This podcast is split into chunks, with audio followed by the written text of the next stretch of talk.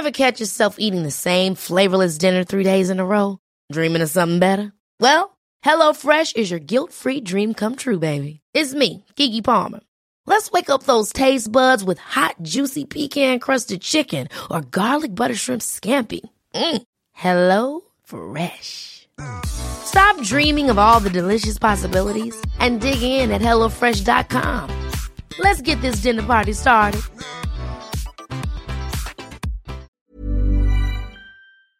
Ein Mann heißt euch herzlich willkommen zum Serienpodcast auf serienjunkies.de. Valamogulis. Hallo und herzlich willkommen, liebe Freunde, zu einer neuen Ausgabe des Serienjunkies Podcasts zur aktuellen fünften Staffel von Game of Thrones. Wie jede Woche setzen wir uns hier zusammen und besprechen die aktuellen Ereignisse aus der neuesten Episode äh, von Game of Thrones, ähm, die heute, also diese Woche auf den Titel Unbound, Unbent, Unbroken äh, hört.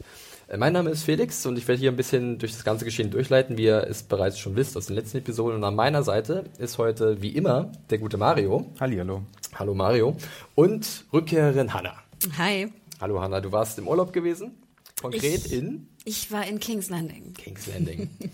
äh, da hört ihr nachher ein bisschen was dazu. Hanna wird noch ein bisschen was äh, dazu erzählen. Ich bin auch gespannt. Ähm, aber bevor wir in die Episode starten und Hanna uns davor noch ein bisschen was dazu erzählt, zu King's Landing, wie ein Aufenthalt in Dubrovnik, äh, machen wir Genau, es gibt King's Landing nicht wirklich Kinder. Ja, aber ich muss, ich muss euch, also ich möchte euch nicht die Träume nehmen und eure Illusionen, aber es gibt King's Landing nicht wirklich. Äh, machen wir erstmal ein bisschen, oder starten wir mit ein bisschen Feedback. Äh, da habt ihr wieder uns ein bisschen was geschrieben, da haben wir uns sehr drüber gefreut. Ich hätte eine Mail. Genau, und Mario fängt einfach an mit seiner Mail, die er für uns hat. Ich habe eine von Franzi, ähm, lese die jetzt aber nicht ganz vor, weil äh, die Hälfte davon passt, glaube ich, besser an den Schluss, äh, wenn wir dann über die äh, letzte Szene reden in der Folge, die so ein großer Spaß war anzusehen. Ähm, nee, aber die Franzi, die schreibt uns, hat uns erstmal geschrieben, äh, dass es ihr Spaß macht, unseren Podcast zu hören, weil sie auch gerade niemanden hat, mit dem sie es gucken kann, ähm, findet die aktuelle Staffel aber auch nur so mittelmäßig, äh, vielleicht weil sie, sie, sie, sie sich vom Buch entfernt oder aber weil sie die neuen Schauspieler nicht so gerne mag, äh, kann sie gerade nicht so den Finger drauflegen und sie findet die Charaktere mittlerweile etwas schablonhaft. Aber wie gesagt, der Herz, das Herzstück ähm, Das. Franzi äh, kommt nachher noch von deiner Mail. Ansonsten haben wir ein paar Kommentare bekommen unter unserem letzten Ja. Podcast, wo wir so ein bisschen angeschwärzt wurden dafür, dass wir einen, einen offensichtlichen Zusammenhang wohl nicht ganz gecheckt haben beim Besprechen der letzten Folge. Ja, das Und- gebe ich auch gerne zu, ja. und zwar, nee, gebe ich auch zu, auf jeden Fall. Und zwar die Connection zwischen Briennes Ankunft bei Winterfell und dem Bat-Signal, Ja. von dem wir gesprochen haben. Die Kerze Dass im das, Turm. Die Kerze im Turm, ähm, dass das offensichtlich schon die implementierte Notfallsignallösung von Brienne für Sansa gewesen sein soll. Wir haben da überhaupt nicht geklickt. Jetzt, wenn man mir das erzählt, sage ich auch ganz klar, macht Sinn. Aber Was dachtet ihr denn, dass es sei? Na, wir haben uns halt gefragt, so, oh ja, welcher, welcher Rächer der Was Starks kommt könnte da da jetzt so kommen. meine Vorstellung. aber aber in, in meinem Kopf hat es in der Folge überhaupt nicht Klick, Klick gemacht, weil das äh, Cause and Effect so nah beieinander sind in Game of Thrones, das Ja. bin ich nicht gewöhnt, Leute. Also Zu subtil, zu, unglaublich. zu, zu schnell. zu, so schnell bewegen sich die Sachen Was, nicht. was ich aber nicht so Und- ganz verstehe, ich meine, wenn es das Bettsignal für Brienne ist, äh, sie ist ja gar nicht mehr in der Nähe von Winterfell, oder? Noch, Doch, sie ist da doch ja, Es gab ja die Szene Woche. mit dem Blick von ihrem Fenster in dieser, in diesem, was, in dieser Unterkunft, wo sie war, auf Winterfell. Also nee, sie aber jetzt der ist sie ja nicht mehr da. Doch. Sie hat doch da jetzt gerastet mit Podrick und äh, wartet, ist- hat ist doch den einen Wirt da losgeschickt, äh, wir müssen Sansa befreien. Achso, okay, jetzt bin ich gerade verwirrt. ja. Okay. ja, aber was ich dazu noch sagen wollte, ja, da gebe ich dir recht, das war eine ganz gute Verbindung, die da einige äh, gemacht haben. Auch äh, auf YouTube gab es Kommentare unter unserem Podcast, äh, zum Beispiel von Laura und Zeig 113, äh, die in eine ähnliche Richtung ging, zu dieser Kerze im Turm. Ich muss aber dazu sagen, selbst wenn das jetzt so ist, fände ich es halt ein bisschen komisch, denn eigentlich braucht ja Brienne kein Notsignal, um Sansa zu retten, weil sie will ja Sansa retten. Also sie will ja so oder so nach Winterfell irgendwie rein und sie befreien. Also warum muss sie da auch extra gerufen werden? Ja, okay, aber vielleicht hat sie einen Plan, der so ein bisschen sneaky, sneaky Ninja Und wenn dann die richtige ist. Zeit und wenn ist. genau und, Ja. und der andere und die die Kerze, das Bad-Signal ist so, wenn sagen wir, ihr würde gerade was Schlimmes passieren, ähm, ähm, ähm, könnte sie das aktivieren und dann würde sie so Dann mit, wiederum Sinn, als Panzer Brienne einfach so durch die Mauern und Und wir dürfen ja nicht vergessen, dass Sansa zumindest vorher ihre Hilfe ausgeschlagen hat. Ja. Vielleicht will Brienne einfach nur, dass Sansa ihr wirklich sagt, bitte rette mich. Ja. Aber, aber man hat ja von Brienne jetzt auch gesehen, dass sie, auch wenn Sansa gesagt hat, sie will ihre Hilfe nicht, auf jeden Fall da rein will. Sie hat ja, hat ja vorher in der Szene gesehen, in der letzten Episode, wie sie gesagt hat, wir müssen da rein, wir müssen sie retten, auch wenn sie meine Hilfe nicht will. Aber es Ja. wäre ja doch vielleicht besser, wenn der, wenn die Person, die man retten will, auch gerettet werden will. Aber es ist ja ganz oft so, dass es nicht so ist, dass sie nicht gerettet werden möchte. Aber gut, ja, es ist ein interessantes Detail, das uns entgangen ist. Danke nochmal für den Hinweis darauf. äh, das war's zur E-Mail von Franzi. Wir gehen nachher nochmal drauf Da- ein, wenn sie genau. halt, Mehr hab ich äh, nicht. genau zu dem anderen Thema was geschrieben hat. Ich habe noch ein bisschen was von YouTube außerdem. Äh, da hatten wir uns ja letzte Woche gefragt, wie das mit Bran und Rickon ist, äh, ob äh, Theon weiß, dass die beiden noch am Leben sind.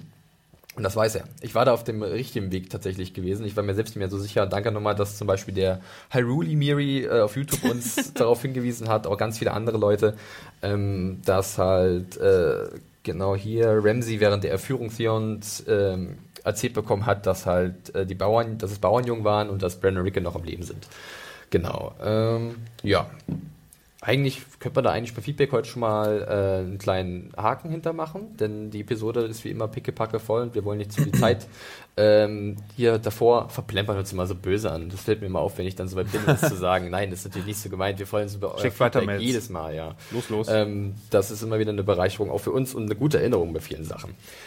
Gut, ja, dann würde ich nämlich sagen, wir machen äh, gleich mit der Episode los, aber bevor wir da reinstarten, noch ein kleiner Hinweis, wie immer. Äh, wir werden nämlich dieses Jahr, wie auch schon die äh, Jahre zuvor bei unserem Podcast zu Game of Thrones, von äh, Sky gesponsert. Und bei Sky könnt ihr... Sky hat aus. Sky hat aus, genau, Sky. Äh, bei Sky könnt ihr äh, die aktuellen Episoden von Game of Thrones der fünften Staffel immer parallel zur US-Ausstrahlung immer in der Nacht von Sonntag auf Montag gegen 3 Uhr nachts sehen. Ähm, dann am nächsten Tag, äh, am Montag ab 8 Uhr gibt's dann die Episode auf eurem Festplattenreceiver bei Sky Plus abzurufen und dann seit 27.04. sogar immer montags 21 Uhr in der deutschen Fassung zu sehen. Schöner Service, wie ich meine. Ja, so, dann wäre das erledigt. Äh, Wir stürzen uns voll in Unbound, Unbent, Unbroken, die sechste Episode der fünften Staffel, in der so einiges passiert Ja, ist. so Einige- ganz unbroken fühle ich mich nicht nach der Folge. Ja, das, äh, das, das, also es gab einiges zu verdauen. Wir arbeiten das aber jetzt. Vor allem, äh, sie haben es endlich geschafft. Schritt sie haben es ab. endlich getan. Sie haben tatsächlich es gewagt, Loris ein Bart zu verpassen. Das war der Schocker der Episode. Wir können eigentlich jetzt hier schon schließen. Mario ist es von der Seele. Ähm, macht's gut, wir sehen uns nächste Woche. Ich guck nicht natürlich mehr. Quatsch. Ja. Ich finde, es sah gut aus mit Bart. Stand ihm. Fucking fuck, warum müssen die. Na, Mario hat eine äh, Bartphobie. Phobie. ja. das Oh, ist ja wie in Berlin Pogonophobie. hier. Alle schönen Männer werden durch Bärte entstellt. ist das. Angst vor Bärten. Ja, ähm, der Bartträger. Hast du schon Ja, Erfahrung es ist, damit gemacht? Ist, ich bin eher Pflaumträger. ähm, ja, legen wir los mit unserer Besprechung. Äh, die Episode äh, wurde wie bereits letzte Woche von Brian Cockman geschrieben, also wie Kill the Boy, und auch wieder von Jeremy Podesra äh, inszeniert. Äh, wie ich finde, ein gutes Duo. Da können wir gerne mal drüber diskutieren. Mir haben beide Episoden von ihnen sehr gut gefallen. Was hast du denn gegeben jetzt eigentlich? Ich habe sehr hoch bewertet. Äh, Hast du noch mal mehr in die Tasche gegriffen? Nein, nicht, nicht, nicht mehr als letzte Woche. Also es war für mich auf dem gleichen Niveau und ich bin gespannt, was ihr dann dazu sagen werdet und wo wir uns dann nachher so einpendeln werden. Nochmal zur Erinnerung, du hattest letzte Woche Viereinhalb. gegeben und dieses diese Woche ebenfalls. Und es geht, äh, wird interessant diskutiert auf unserer Seite, äh, macht auch Spaß da mitzulesen.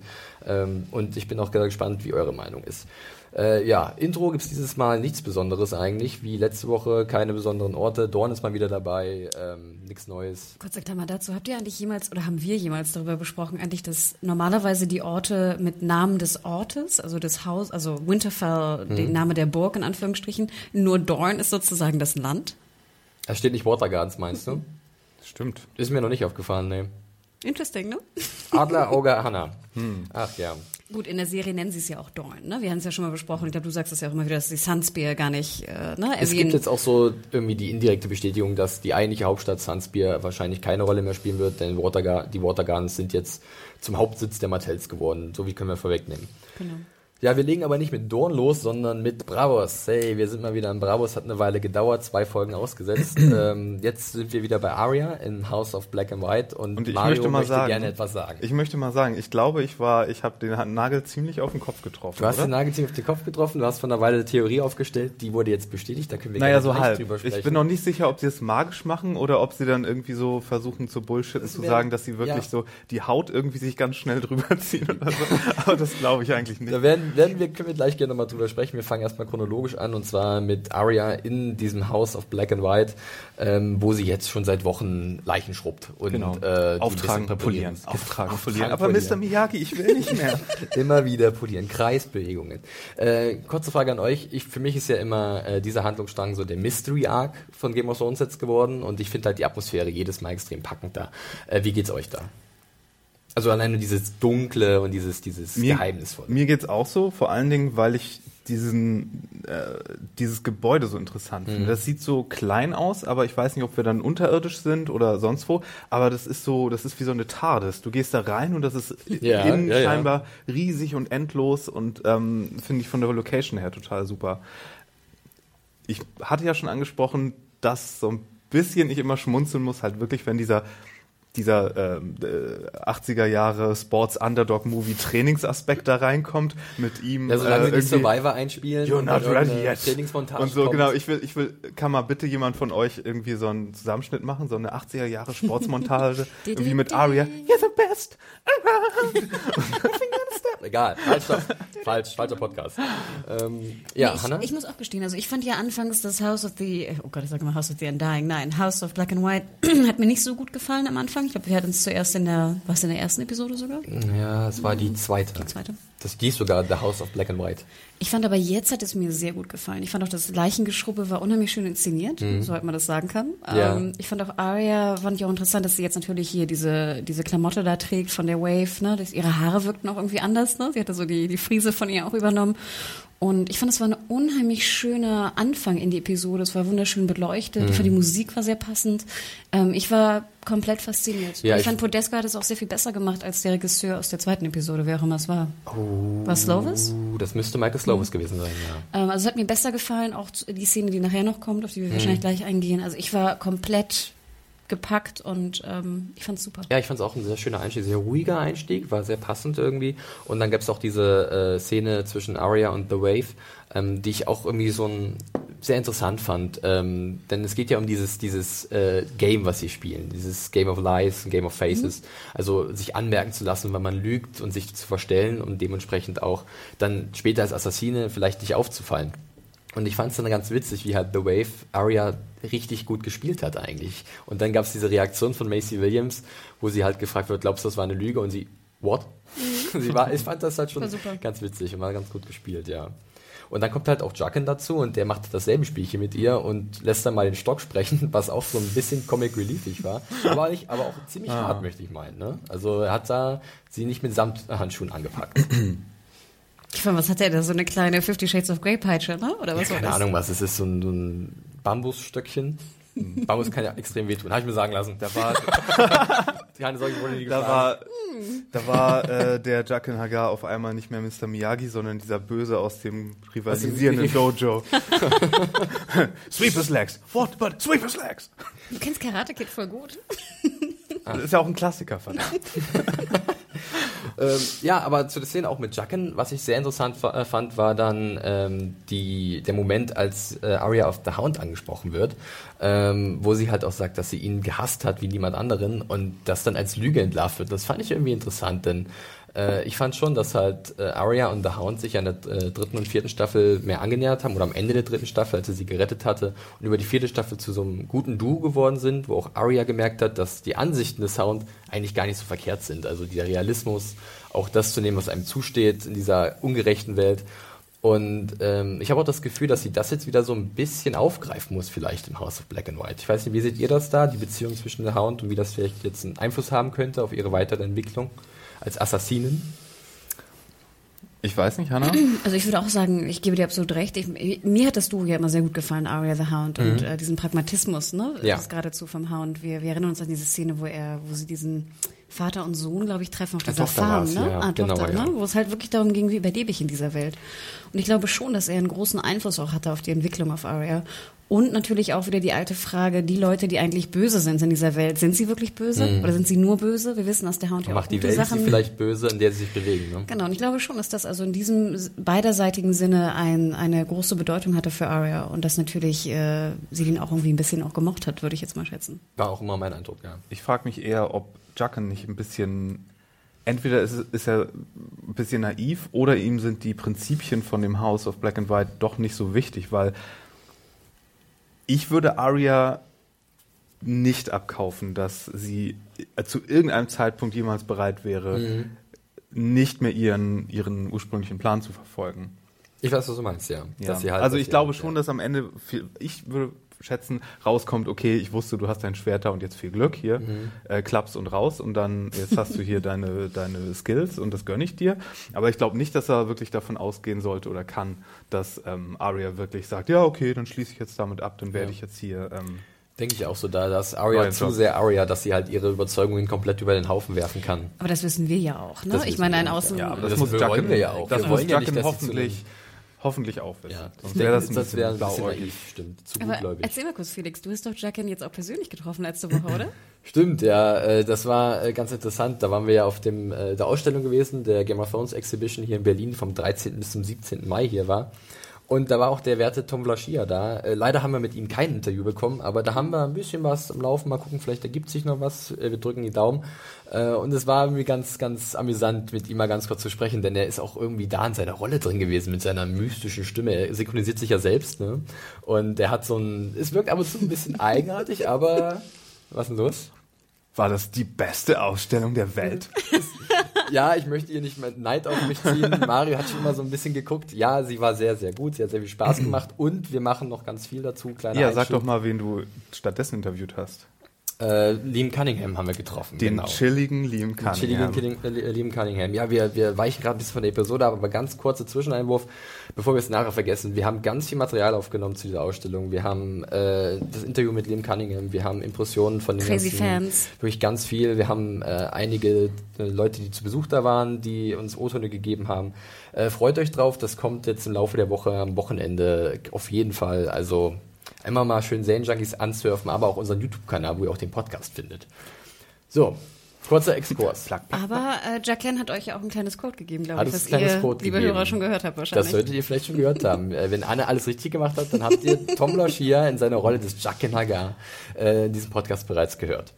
So, ja, zurück zur Handlung von äh, Unbound, Unbent, Unbroken. Wir sind immer noch im äh, House of Black and White und man sieht jetzt dann in der weiteren Szene, dass Arya sich so ein bisschen zu Herzen nimmt, was ihr jetzt aufgetragen wurde von, von Jaqen. Denn es kommt ein Mann mit seiner Tochter in äh, das Gebäude und die ist todkrank und muss erlöst werden von ihrem Leid. Und Arya lügt diese doch ziemlich das heißt, muss kaltherzig erlöst an. werden. Will der Vater nicht eigentlich, dass sie vielleicht sogar ge- geheilt wird? Also ich habe schon so gelesen, dass äh, er keine Möglichkeit mehr sieht, sie zu retten und sie leidet zu sehr und das kann er nicht mit ertragen. Deswegen wünscht er sich, dass sie äh, erlöst wird von den Außerdem ist, glaube ich, ziemlich bekannt, Genau. dass es im Haus von Black and White nur, Gibt's eine, keine Heilung.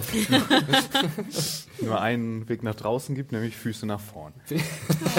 beziehungsweise Füße nach unten ins Kellergewölbe, wo dann Dinge mit den Menschen Genau. passieren.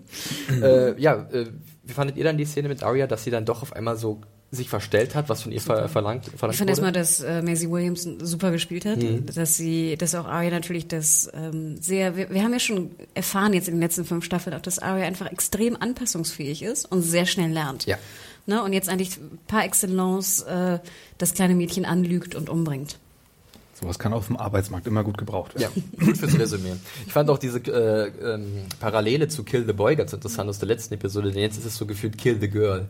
Und vielleicht ein bisschen symbolisch auch für sie selbst, dass sie halt sich davon trennen muss, was sie vorher war und jetzt ihre neue Identität bekommen muss. Obwohl ich finde, sie hat die Girl schon längst gekillt. Eigentlich schon. Oder? Ne? Also Arya ist ja schon Eigentlich seit schon. Aber jetzt Staffel ist halt 1. wirklich nochmal mit dem Holzhammer hier ein junges Mädchen, was vielleicht mal dich an auch dich ein bisschen an dich selbst erinnert und äh, dem du jetzt äh, die letzte Ehre erweist. Und Ja, der Trainer steht am Rande des Spielfeldes, Well während, done. während der Underdog noch nachts heimlich trainiert hat und dann einen Hammerschlag ausführt und der Trainer steht mit verschränkten Armen dort und nickt einfach nur noch. Und, und dieses Nicken, Mario, du schreibst dir eine wunderschöne Geschichte zusammen. Dieses Nicken, ähm, das äh, endet dann darin, dass Arya äh, in das Kellergewölbe des House of Black and White hinabgeführt wird von Jaqen Hagar.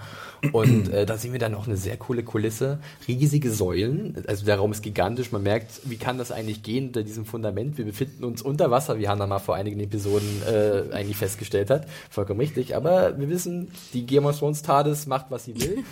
äh, und ich fand die Kulisse eigentlich ziemlich bombastisch. Ja, das sah super cool aus. Ich weiß, irgendwer, glaube ich, unter deiner Review hatte kommentiert, dass das viel zu groß groß sei. Im Ja. Buch so als kleiner Aber gewesen genau das muss, nicht so. das muss so für meinen Film sein der Szene. Ich fand das super. Also mir hat es auch bombastisch gefallen. Ich fand, es war auch irgendwie extrem spooky, diese Gesichter da drin zu sehen. An Arias Stelle hätte ich auch nie so ein Gesicht jetzt irgendwie so angetatscht. Ich habe auch die ganze Zeit gedacht, so das macht gleich das Auge Ja. auf. Ja.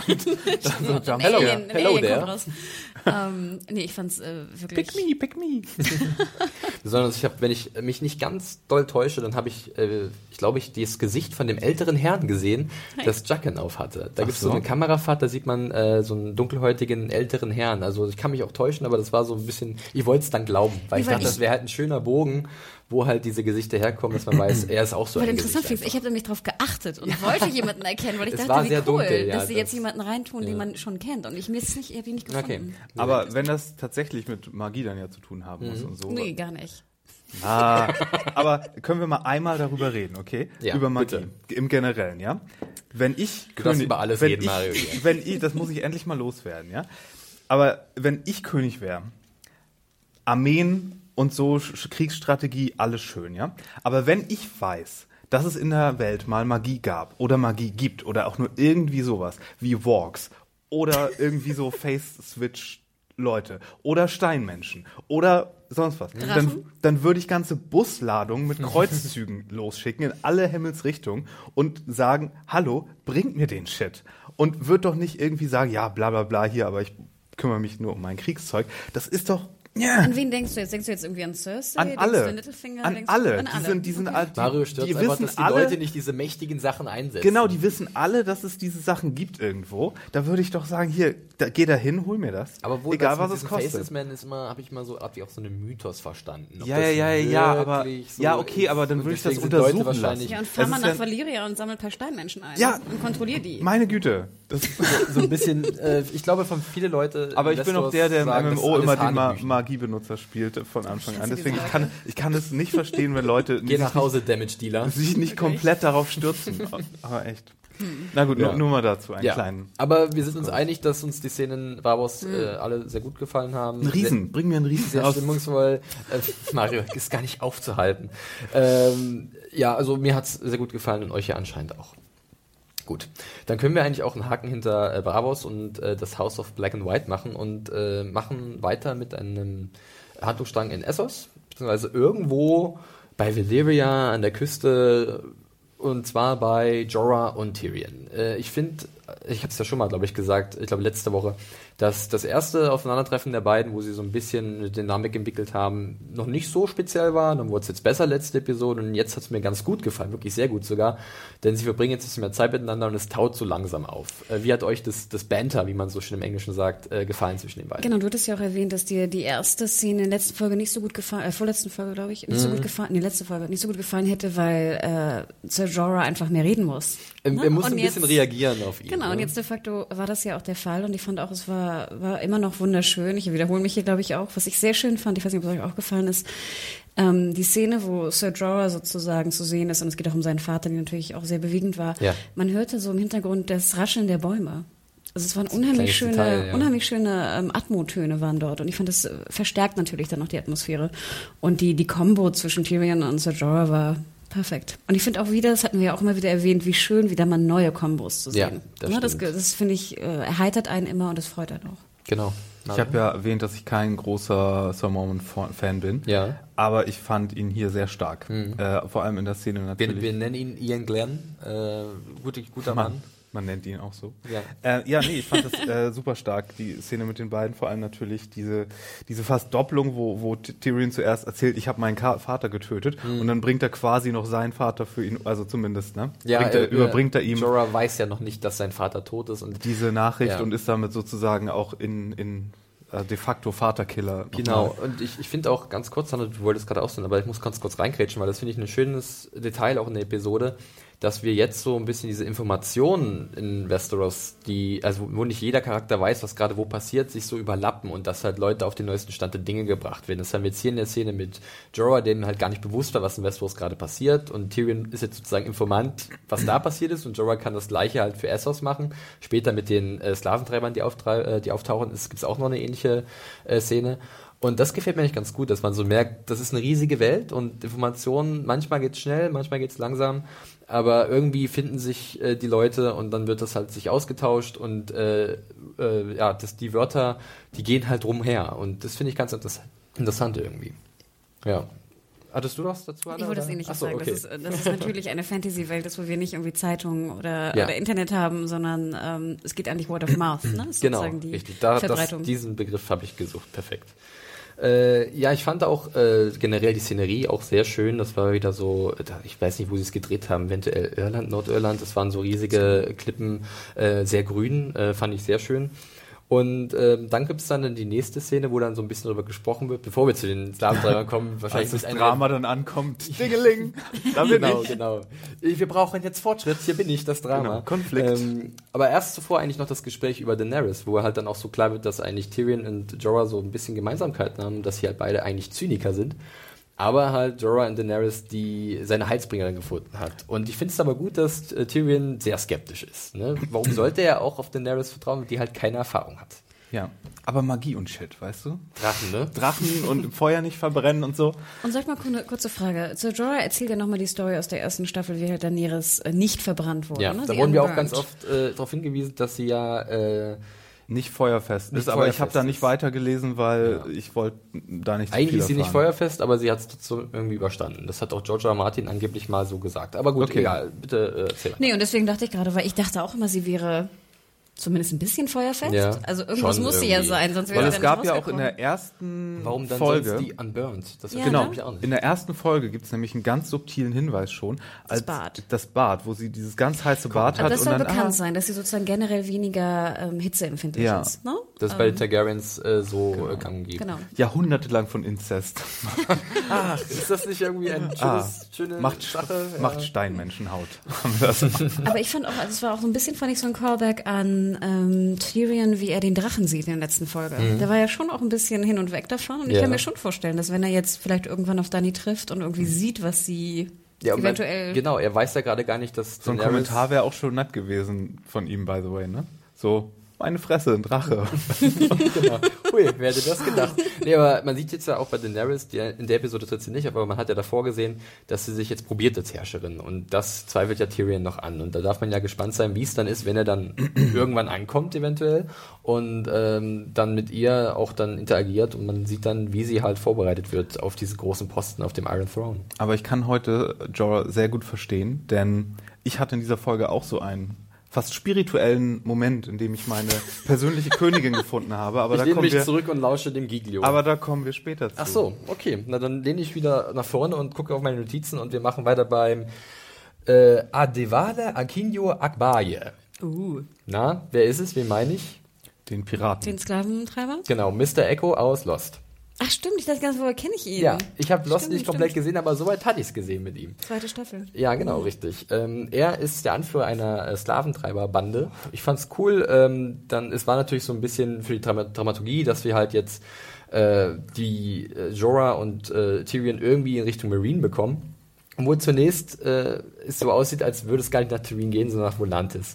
Und Tyrion äh, muss um sein Leben bangen, denn er ist nicht viel wert als Sklave. Aber Und er muss sein, nicht nur um sein Leben bangen. aber sein mächtiges Gemächt hat den Tag gerettet. Guess again, es ist nicht Dwarf Dass sie nicht mal, dass sie nicht mal nachgeguckt haben. Ja. Das Hätte er ja auch einfach auch. behaupten können.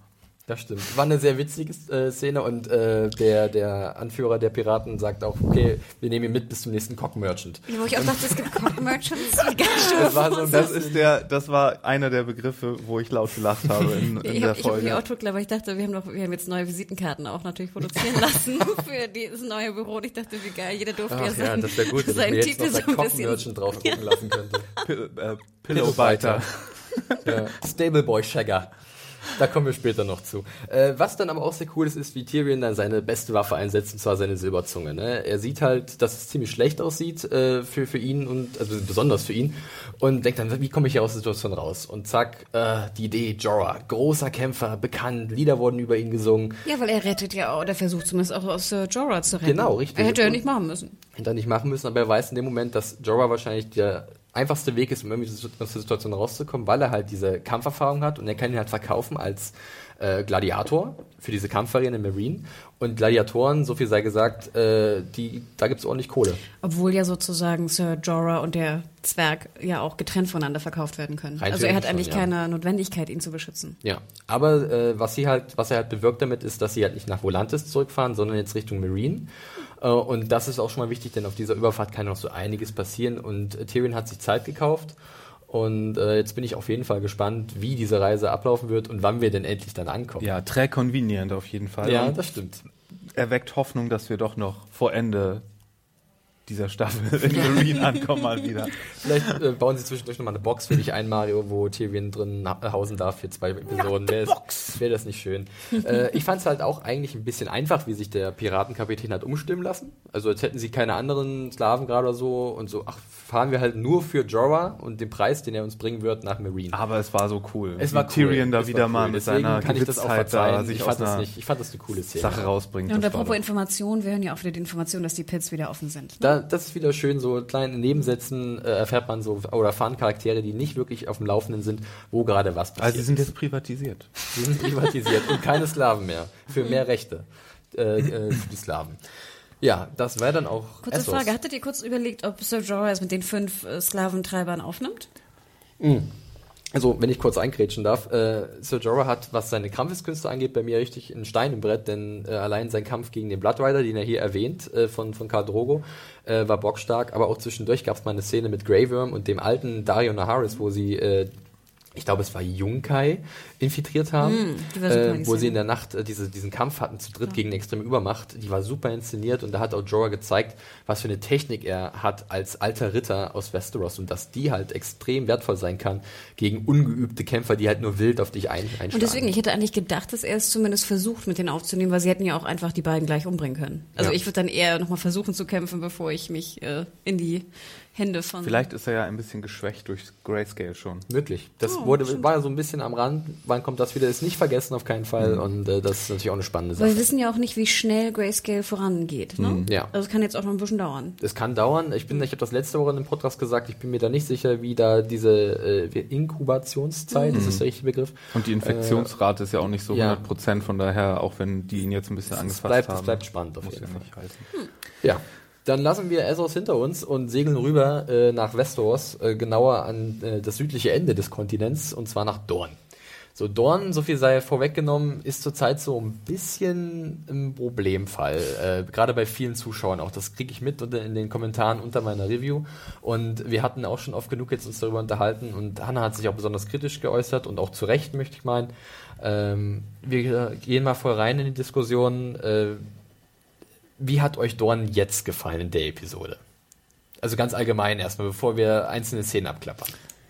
Also ich habe eben noch das alte Problem, dass für mich Dorn nicht heiß genug ist. Ja, Und das habe ich, das hab ich schon leicht erwartet, dieses Problem. Und wir sehen auch, ich meine, es schien ja sehr bewölkt zu sein in CBI, als sie gedreht haben. Es war total bewölkt. Es war null heiß. Sie haben es noch nicht mal versucht zu faken. Und ich finde es ein bisschen schade, weil ich finde gerade die Hitze, der Sand, dieses, die Andersartigkeit ist eigentlich auch das, was Dorn ausmacht. Wir Ja. haben ja gehört, dass die Menschen auch ein bisschen anders sind, ne? dass sie ein bisschen ähm, ja, wollüstiger auch Crazy. sind und genau crazy sind und ein bisschen emotionaler irgendwie handeln. Und ich finde, da gehört irgendwie so eine Schwüle und Hitze und irgendwie eine Andersartigkeit zu Ja. Westeros und speziell auch zum Norden. Aber das dazu. ist ja vielleicht auch so ein bisschen dein, deine Vorstellung, die du vom mediterranen Ja. Natürlich. äh, Dings hast und das muss ja sich nicht komplett Nein, oh Gott, ich übertragen sag nur, dass auf mir die das Fantasiewelt aufgefallen ist. hier. Ne? Also das, und Ja. im Buch ist es halt auch sehr viel wüstiger und heißer. Also und, zumindest ähm, sind die Beschreibungen da in der Richtung mehr. Und jetzt sehen wir halt äh, doch sehr grüne Landschaften. Ähm, ich kann da gerne gleich einsteigen. Also ich habe es mir eigentlich auch anders vorgestellt, aber ich habe mich jetzt, das habe ich auch in der Review geschrieben, damit arrangiert, dass es an der Stelle, wo wir uns jetzt befinden, grüner ist. Denn wir sind nun mal in einer Küstenregion. Der hat uns halt vor zwei Wochen, glaube ich, der Nikolas Quack nochmal eine sehr gute E-Mail geschickt, wo er erklärt hat, dass es halt auch verschiedene Regionen gibt in, in Dorn. Er ist auch ein absoluter Buchkenner und dass halt an der Küstenregion oder am Meer automatisch eine höhere Feuchtigkeit vorherrscht und dadurch da die Botanik besser gedeihen kann. Nehme ich. Aber Ja. jetzt für mich, der Ja. Watergarden ist zum einen zu klein Ja. und zu wenig heiß und zu wenig beschützt, wo wir, glaube ich, auch noch mal Da, können wir, ja, da, da kommen wir auf jeden Fall drauf zu sprechen. Aber wir fangen an. Außer Mario, möchtest du noch was Generelles zu Dorn sagen? Ich fand es auch relativ schwach. Ähm, zum einen fand ich den Kampf recht Mhm. schlecht inszeniert.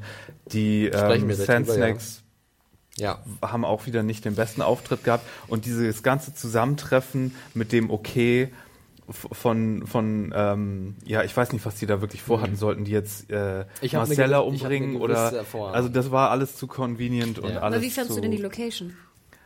Ich habe das Gefühl, obwohl wir da so wenig Zeit verbracht haben, haben wir alle Stellen schon fünfmal gesehen, hatte ich das Ich Gefühl. fand auch, dass sehr viele Das Szenen, war- sehr viele Location-Shots das gesehen. waren alles Ja. dieselben Ecken wieder und äh, weiß nicht, Ja. so ganz Ich glaube, ich muss mich gleich so ein bisschen Aber zum den- Verteidiger von Dorn aufschwingen. Ja, Das aber ich finde ich aber den, den Bodyguard Areo Hota, des Prinzen, der ist, Der ist super. der, der ist sau cool. der ist super.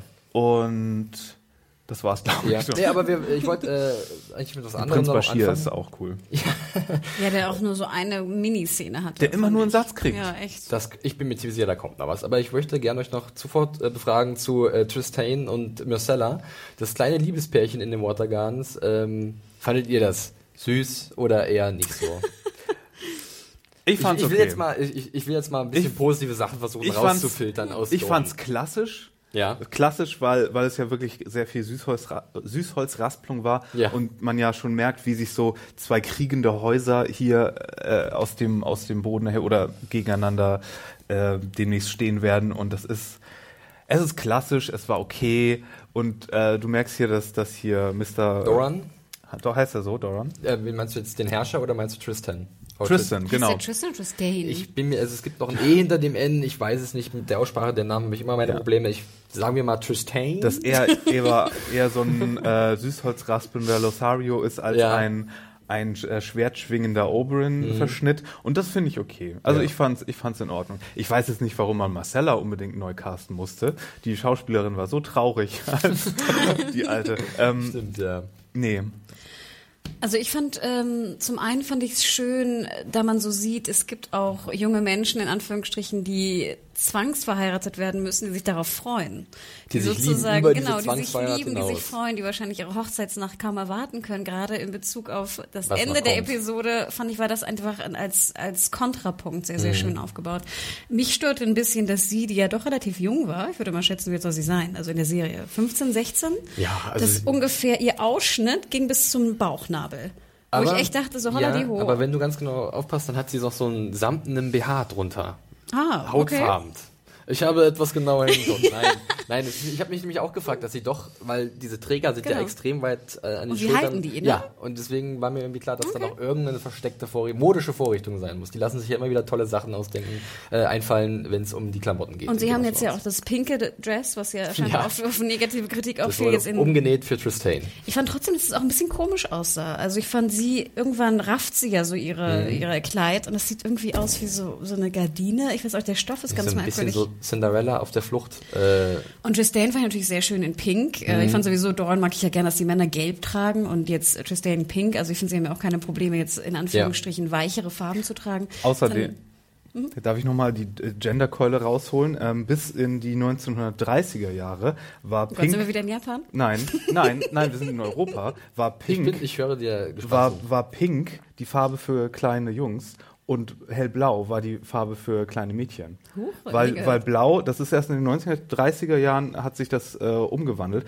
weil blau als, als ruhige, äh, bescheidenere Farbe Ja. galt und mit der Jungfrau Maria äh, in, in Verbindung gebracht wurde und Pink war war eine stark galt als starke Farbe als stark äh, Farbe des Blutes wegen Blutlinie und Königin als äh, aggressivere Farbe das äh, das mit dem Pink und Blau das ist äh, Man lernt nie aus hier in unserem Podcast. Ja. Wunderbar. Ja, sehr gute Info, Mario. Danke Ich trage schön ja auch dafür. fast nur blau.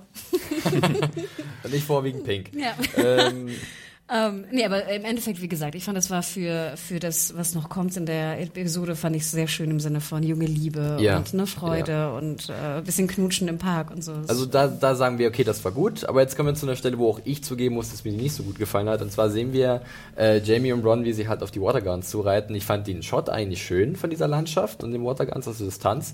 Aber es ist dann doch sehr verwunderlich, wie schnell die da drin sind. Ja. Ähm, warum und was für ein gibt's nicht? Timing. Was für ein Timing. Ja, es passt sehr viel wie die Faust aufs Auge äh, in Dorn. Und das ist ein bisschen irritierend. Ich habe es in der äh, Review jetzt nicht so kritisch gesehen, weil ähm, ich muss mal zugeben, wenn wir nach Dorn gehen, freue ich mich jetzt nicht unbedingt auf die Charaktere, die da bis jetzt etabliert wurden, weil die bis jetzt auch zu blass sind, aber ich freue mich immer, wenn wir was Neues sehen. Und wenn das ihr habt es gar nicht gesagt, wir wiederholen uns bei manchen Bildern, aber ich habe Dorn noch nicht aufgegeben. Ich verteidige es noch äh, weiterhin. Ich fand relativ hübsch die Szene zuvor, wo Bronn singt. Ja, wir haben ja auch schon mal gesagt, Wife. dass ich äh, sowieso auch die Songs sehr mag und ich fand, erstmal kann er auch sehr gut singen. Mhm.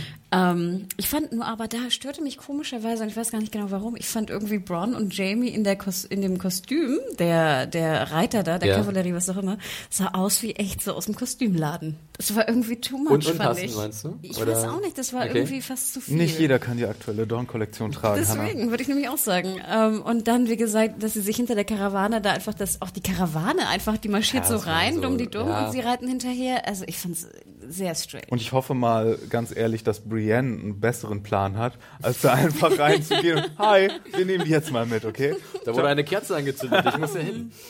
Ja.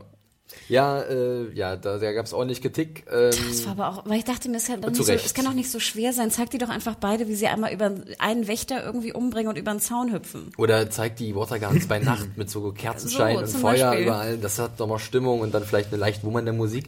Ist natürlich dann für eine Inszenierung von einem Kampf schwieriger, weil das natürlich besser ausgeleuchtet werden muss. Aber Das allein ja für die Tag. Atmosphäre. Es hätte auch Tag sein können, dass sie einfach irgendwo ihren Guard umbringen und über den Zaun springen. Also wenn es auch nur darum gehen sollte, dass die beiden verhaftet werden, dann wären wir da auch anders hingekommen. Ja. Also Ja, das war alles ein bisschen seltsam, äh, da gebe ich euch recht.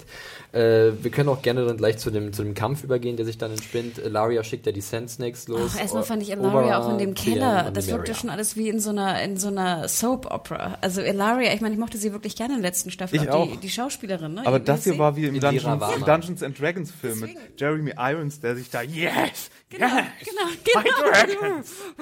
Und nachher dann auch so die Kamera hielt so auf ihrem Gesicht, wie so Genau, das oh Ende Gott. von, von Verbotene Liebe. Und dann schickt sie diese drei kleinen, dann schickt sie diese drei kleinen Mädels los, die dann Mhm. so, so durch den, durch den ähm, Garten da laufen. Also es war, es war Mhm. wirklich, fand ich mehr als lächerlich. Ich fand auch eigentlich, wenn ich jetzt überlege, Oder die weniger. Maskierung fand ich halt auch ein bisschen Quatsch, weil wenn, wenn sie gesehen werden, weiß glaube ich jeder, dass es sich um die Sand Snakes Vor allem, da läuft ja sowieso keiner rum. Die Wachen haben Pause. Mein Gott, es ist um 10 Knobberszeit. Ja, die müssen, halt, die müssen halt auch mal Pause machen. Ähm, doch nur ja, sieben Leute. Es ist, es, ist sein? es ist wirklich alles ein bisschen unrund, äh, ein bisschen stark unrund. Felix, was muss noch passieren, damit Nein, du sagst, es war scheiße? Wir können ja gerne mal zu dem Kampf kommen. In den Kampf, dann möchte ich auch gerne ein bisschen verteidigen. Ich sehe die Kritikpunkte. Ich sehe zum Beispiel, dass die, wie die Sand Snakes kämpfen, das teilweise recht lächerlich ist. Dieser Einsatz von der Peitsche von äh, Nymeria ist sehr schwach und irgendwie uneffektiv. Ich finde auch, dass, dass das Dolchgefuchtel von, von Tayenne ein bisschen seltsam ist. Die habe ich sowieso gefressen. Das ist die Kleine, Das die ist am schlechtesten ja, spielt. ja. Oh Gott. Allein Obara habe ich halt, da habe ich halt Hoffnung, weil sie wirkt halt wie so ein Oberyn-Double in den Bewegungen oder in den Kampfstilen. Das sah halt wirklich wieder sehr cool aus mit diesem Stab gegen Jamie. Ähm, aber der Kampf an sich, da gab es halt ein cooles, äh, coole Musik, die eingespielt wurde und ich fand es doch relativ flott, auch wenn ich die Schwachpunkte sehe. Und wir dürfen nicht vergessen, das sind ja drei bekannte Kämpferinnen von Ja. Dorn. Das sind ja, Ja. weltberühmte Kämpferinnen. Und da sind zwei, die kommen gegen Bronn nicht an und eine kommt nicht gegen den linkshändigen Bronn aus, an. aus Fleabottom oder wo auch immer er ist, er ist super stark. ja, ja, ich verstehe es. Sagt, es war scheiße. Ja, das war nicht gut. Ich habe es auch in der Review gar nicht so krass äh, betituliert. Ich war, ich fand es okay, aber im Endeffekt, wenn ich jetzt ehrlich bin, war es wirklich nicht so gut. Obwohl ich auch noch was kla äh, klarstellen muss. Und zwar dieser Mythos um die Sand Snakes ist mir ein bisschen übertrieben. Also ich glaube, die Erwartungen der Leute, die sind trügerisch. Äh, das liegt natürlich daran, dass halt ein Riesenerbe angetreten werden muss mit Oberyn äh, aus der vierten Staffel. Aber die Sand Snakes in den Büchern sind so, eigentlich sind sie ziemlich unspektakulär.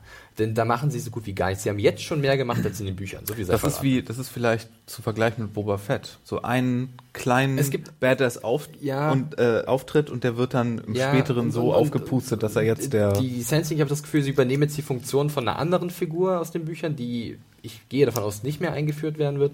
Ähm, und, und ja, das ist halt, das fühlt sich alles ein bisschen Also sagst du so ein bisschen, weil die Einführung von Oberyn in der letzten Staffel so gelungen war, sind jetzt die Erwartungen so Bei vielen Leuten, hochgeschraubt, ich möchte behaupten, dass bei vielen Leuten auf jeden Fall das ein Faktor ist. Ich weiß nicht, Mario nickt so ein bisschen. Also mir ging es auch so. Ich habe jetzt aufgrund Oberyn, ich wusste ja, dass die Sand Snakes eigentlich in den Büchern gar nicht so viel zu tun bekommen. Äh, zumindest in, was bis jetzt passiert ist in den Büchern. Aber durch die sehr gute Einführung von Oberyn, ihrem Vater, dachte ich, oh, vielleicht machen sie ja dann mit den Snakes in der Serie was ganz Großes.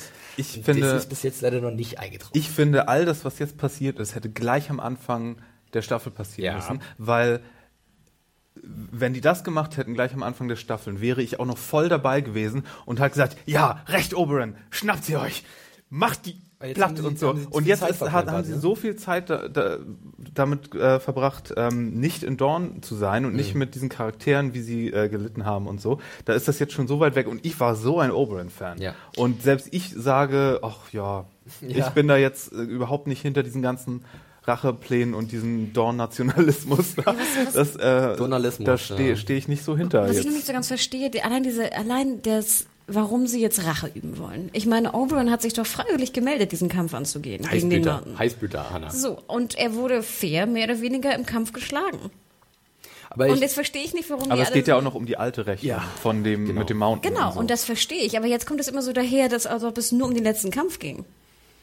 Und ich, also dieses Rachemotiv ist mir total. aber als, als, als Tochter, deren äh, Vater von dem Todfeind der Familie umgebracht wurde, aber kann ich ja nochmal, das umgebracht im Battle, wo er sich freiwillig zu gemeldet Mord hat. ist Tod ist tot, glaube ich. In ist ja auch nicht immer ein rationales Ding. Ja, ich glaube auch, dass hier das Heißblut der Dornschmen durch äh, die Craziness, wie sie halt Ach, von du mit deinen Klischees. Also mir reicht Ich das profile fast. hier. Weil wir dürfen auch im Buch gibt es ja noch mehr Motivation. Es gibt nicht nur diese, diese eine Rache. Es gibt, es gibt da auf jeden Fall mehr und es ist äh, Die Lannisters sind doch so auch- Arschlöcher, da brauchst du keinen Grund. besser illustriert da wahrscheinlich. Äh, ich möchte aber noch mal ein klein wenig die kleine Fahne mit dem äh, Sonne und dem Speer von Dorn hochhalten. Und zwar äh, hoffe ich jetzt wirklich auf Alexander Siddig ähm, als Dora Martell, weil der muss jetzt in Erscheinung treten. Oh, wir haben yes. am Ende haben wir jetzt gesehen, Areo Hota tritt auf, den wir cool finden. Oh, ja. Deobia Operei ist der Name des Schauspielers. War das eigentlich schon seine Axt? Weil das, das sah war nicht seine aus wie Axt. eine Axt. Ja, sie haben da so eine Stabwaffe draus äh, das gemacht. fand ich nicht gut. Ich ja. habe eine Axt erwartet. Aber er ist cool. Er ist cool. Er ist trotzdem cool, er hat eine coole kleine Szene. Ähm, und er führt jetzt alle ab, darunter auch Jamie und Bronn. Bei Bronn muss ich gleich noch eine Kleinigkeit anmerken. Ähm, und äh, Ist dir das aufgefallen, was mit Braun noch passiert ist im Kampf? Warte, warte, nee, noch nichts sagen. Ich möchte nur kurz meinen Gedanken zu Ende bringen. Also wir werden jetzt wahrscheinlich demnächst Jamie äh, mit Doran im Gespräch sehen und dann hoffe ich einfach mal, dass Alexander Siddig, und da habe ich große Hoffnung, dann aus seiner Figur sehr viel rausholen kann, weil es eine coole Figur ist aus den Büchern und äh, deswegen begrabe ich noch nicht sämtliche Hoffnung, die ich habe bei Doran. Was muss passieren? Was muss passieren? Ja, ja, ich glaube, auf die Sensitive könnte ich auch langsam verzichten. Die sind mir leider zu blass. Das ist ganz schwer. Sie müssen jetzt was auslöffeln, was sie halt mit der ersten Einführung sich verbockt haben. Und da kann kommen, was will, das ist schwer, weil es gibt nur eine Chance für den ersten Eindruck. Aber nochmal, auch wäre das der erste Eindruck gewesen, wäre es schlecht gewesen. Ja. Ja, aber man, also das, das möchte ich gar nicht bestreiten. Ja, aber es geht halt, irgendwo geht's besser und das haben es leider nicht. Fertig ich, mich hat überrascht, dass alle drei überlebt haben, weil ich dachte so, ach, wir haben ja drei davon. Eigentlich auch eine. da kann man, da kann man doch mal eine in der Szene hier. Ich euch sagen, ähm, die im Buch sind zehn, oder wie viele ja. sind das? Neun? Nee, es sind acht Senslings und Hey, I'm Ryan Reynolds. Recently, I asked Mint Mobile's legal team if big wireless companies are allowed to raise prices due to inflation. They said yes. And then when I asked if raising prices technically violates those onerous two year contracts, they said, What the f are you talking about, you insane Hollywood ass? F- So to recap, we're cutting the price of Mint Unlimited from $30 a month to just $15 a month. Give it a try at mintmobile.com slash switch. $45 upfront for three months plus taxes and fees. Promo rate for new customers for limited time. Unlimited more than 40 gigabytes per month. Slows. Full terms at mintmobile.com. vier ältere. Ja. Okay. Und was soll mir aufgefallen sein, dass äh, wohl, dass Aber nur drei treten tatsächlich Ja. so in Erscheinung wie jetzt in der Serie. wo der, ich muss, Was, ist es dir nicht aufgefallen? ich bin, ich bin, muss ehrlich sagen, ich fand den Kampf so lahm, dass ich glaube ich so ein bisschen Hast du dir meine Kaffee- Kaffee gemacht? dass meine Augen irgendwann so durch den Bildschirm geguckt haben und nicht mehr so richtig hin. Aber ich könnte mir vorstellen, wurde er von Wer? einem Speer erwischt? Wer? Bronn? Nicht von einem close. Speer, aber von den Dolchen Von den Dolchen. Und genau, die sind ja eigentlich vergiftet. wenn sie denn das Kind ihrem ihres Vater Vaters kommt. ist, da, dann sollten diese Klingen vergiftet Ja, dann sein. kommen die auch nach King's Landing und werden zum zweiten Frankenstein-Monster gemacht. Als Bronn? Bronn wird zum, okay, äh, der nächste Kommandant der untoten Steinmenschenarmee. Äh, ja, ich hoffe einfach nicht. Nein, nein, nein, nein, nein, nein, nein, nein. letzte Nicht die Steinmenschenarmee, die Frankenstein-Armee. Okay, Mit dem Mountain. alles klar. Ja, das ist eine sehr schöne Überlegung. Zwei verschiedene Armeen, ich bin mit Felix. meinen Ganz wichtig. ganz wichtig. Ich bin mit meinen Sorgen aber erst so bei Bronn, weil das wäre natürlich sehr schade, wenn da jetzt irgendwas mit ihm passieren sollte. Es war schon sehr verräterisch, diese Aufnahme direkt, wie er halt getroffen wird von dem Dolch. Und äh, ich hoffe einfach mal, dass äh, ja nichts mit ihm passiert, aber es ist einfach zu offensichtlich. Mhm. Ach, aber was, soll man, was würdest du mit seinem Charakter noch machen? Also ich könnte mir schon vorstellen, warum ist er hier mit auf das Abenteuer Er ist gekommen, wenn nicht einer, wenn nicht einer davon drauf geht? Also ich habe von vielen Leuten gehört, Äh. Dorn funktioniert gerade für sie jetzt noch, weil halt Bronn dabei Bei ist. mir auch. Weil Jamie sagt ja eigentlich fast gar nichts, Na, ob Jamie ja. nun da ist oder nicht, who cares. Aber Bronn finde ich ist der einzige Grund, warum ich dann noch zuschaue, nicht irgendwie rum Twitter oder auf Klo gehe oder so. Ja, warten wir mal ab. Wir hoffen mal, dass unserem allerliebsten Sellsword nichts passiert, aber ich vermute mal, da wird irgendwas kommen. Gut, äh, dann Kurze Frage, das Felix, war denn Dorn, Dorn. zumindest der Punkt oder der Faktor in deiner Review, warum du den halben Punkt abgezogen hast? Okay. Ja, das, also ich hätte vielleicht sogar im Endeffekt noch einen ganzen Stern abnehmen können oder wegnehmen können, aber ich fand halt den Rest der Episode so stark, dass es dann vielleicht ungerecht gewesen wäre, den anderen zehn gegenüber. ja, machen wir nämlich genau mit äh, einem Handlungsstrang weiter, den ich super stark fand, und zwar King's Landing, alles was da passiert. Äh, wir legen los mit Littlefinger in den Straßen von King's Landing, äh, der ja äh, nach King's Landing zurückgekehrt ist, weil Cersei irgendwas von ihm will und sie darf ja keine, kein, also nicht skeptisch werden oder misstrauisch. Und da trifft Littlefinger erstmal auf äh, Lancel. Und äh, der ist mal wieder, mal wieder mit Lancel, ey. Der sieht schon aus wie das übelste Fratboy-Douchebag-Ding. Findest du nicht auch, dass Und der eigentlich, der hat eigentlich, der sieht, finde ich, zu modern aus. ich, ich möchte ihn nur. Oh Gott. Lancel. Äh, Mario hasst Lancel, Mario hasst auch generell die, die Sparrows, glaube ich. Ne? Nein, aber ich hasse, ich fand Lancel schon damals irgendwie Ja, da mochte ich ihn auch nicht. lame. Ja. Und jetzt kommt er wieder und ist nicht Lame. nur lame, sondern auch noch Arschloch-lame. Und Ja. oh, Ja, aber äh, Littlefinger bleibt ja ziemlich cool. Ja? Er, mir ist schon aufgefallen, dass hier eine neue Gefahr lauert in der, in der Hauptstadt, aber er hat sich immer schon irgendwie durchgesetzt und lässt sie nicht aus der Ruhe bringen und äh, marschiert dann einfach mal weiter zu Cersei. Und da gibt's eine richtig coole Szene, ich finde, mit einer der coolsten Szenen der Episode, meinem Empfinden zumindest. Ähm, denn man sieht, wer hier eigentlich der größte Spieler in diesem Game of Thrones ist. Niemand geringeres als Littlefinger selbst. Denn der, äh, also jetzt wird uns sein großer Plan offenbart, den ich einfach nur mega cool finde. Äh, ja, mit Cersei erstmal ein bisschen Palaver, die geben sich so ein paar Spitzen, ja, wie, wie man sich bettet, so liegt man, äh, und das ist eigentlich alles ganz amüsant. Doch dann geht's ans Eingemachte, denn äh, Littlefinger berichtet von äh, Sansa, die er aufgespürt hat, und zwar wird By die the von, way. wird Ja, die wirklich. wirklich. von den Boltons festgehalten und Bruce Bolton will sie mit Ramsay verheiraten und somit äh, den Norden komplett unter seine Kontrolle bringen und äh, die Krone hintergehen. Und Cersei ist entsetzt. Fort, fort, fort. Ja, und Littlefinger offenbart ja auch, dass er auch einen kleinen Plan auf seinem großen Plan hat, nämlich er möchte Warden of the North. Es wird dann wirklich ziemlich cool. Also er spielt sozusagen die Partei mit gegeneinander aus, äh, erzählt dann selbst, ja, wie können wir da was, also ich würde jetzt einfach abwarten, bis Dennis kommt und dann bekriegen die sich und dann schicken wir Kevin los oder Jamie oder Kevin. ach, ich hab doch Zeit, ich Ja. übernehme das und dann würde ich gleich zum Warden of the North werden und alle sind happy, weil ich bin ja loyal. Dachtet ihr auch im Endeffekt, dass er wahrscheinlich dann ja vielleicht auch Sansa heiraten will, um, den, um die Stark... Äh, Ich gehe ganz stark davon aus, dass das der Plan ist.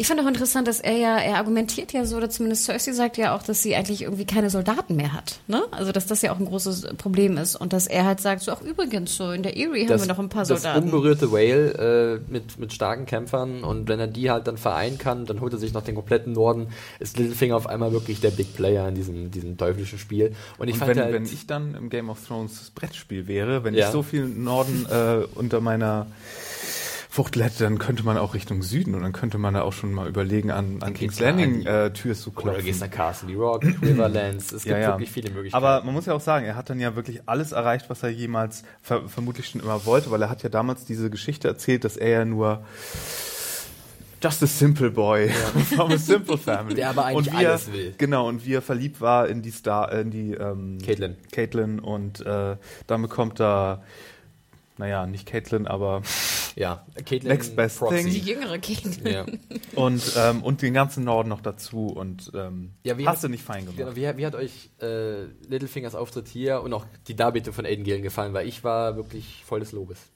Nee, super. Ich fand auch das Zusammenspiel von, auch alleine diesmal, ich weiß nicht, ob wir so viele Szenen schon alleine hatten mit Mhm. den beiden, aber Cersei und, ähm, also Lena Headey und äh, Gillian. Hm? Gillen, Aiden Gillen, ja. Gillian, ähm, es war super, superb.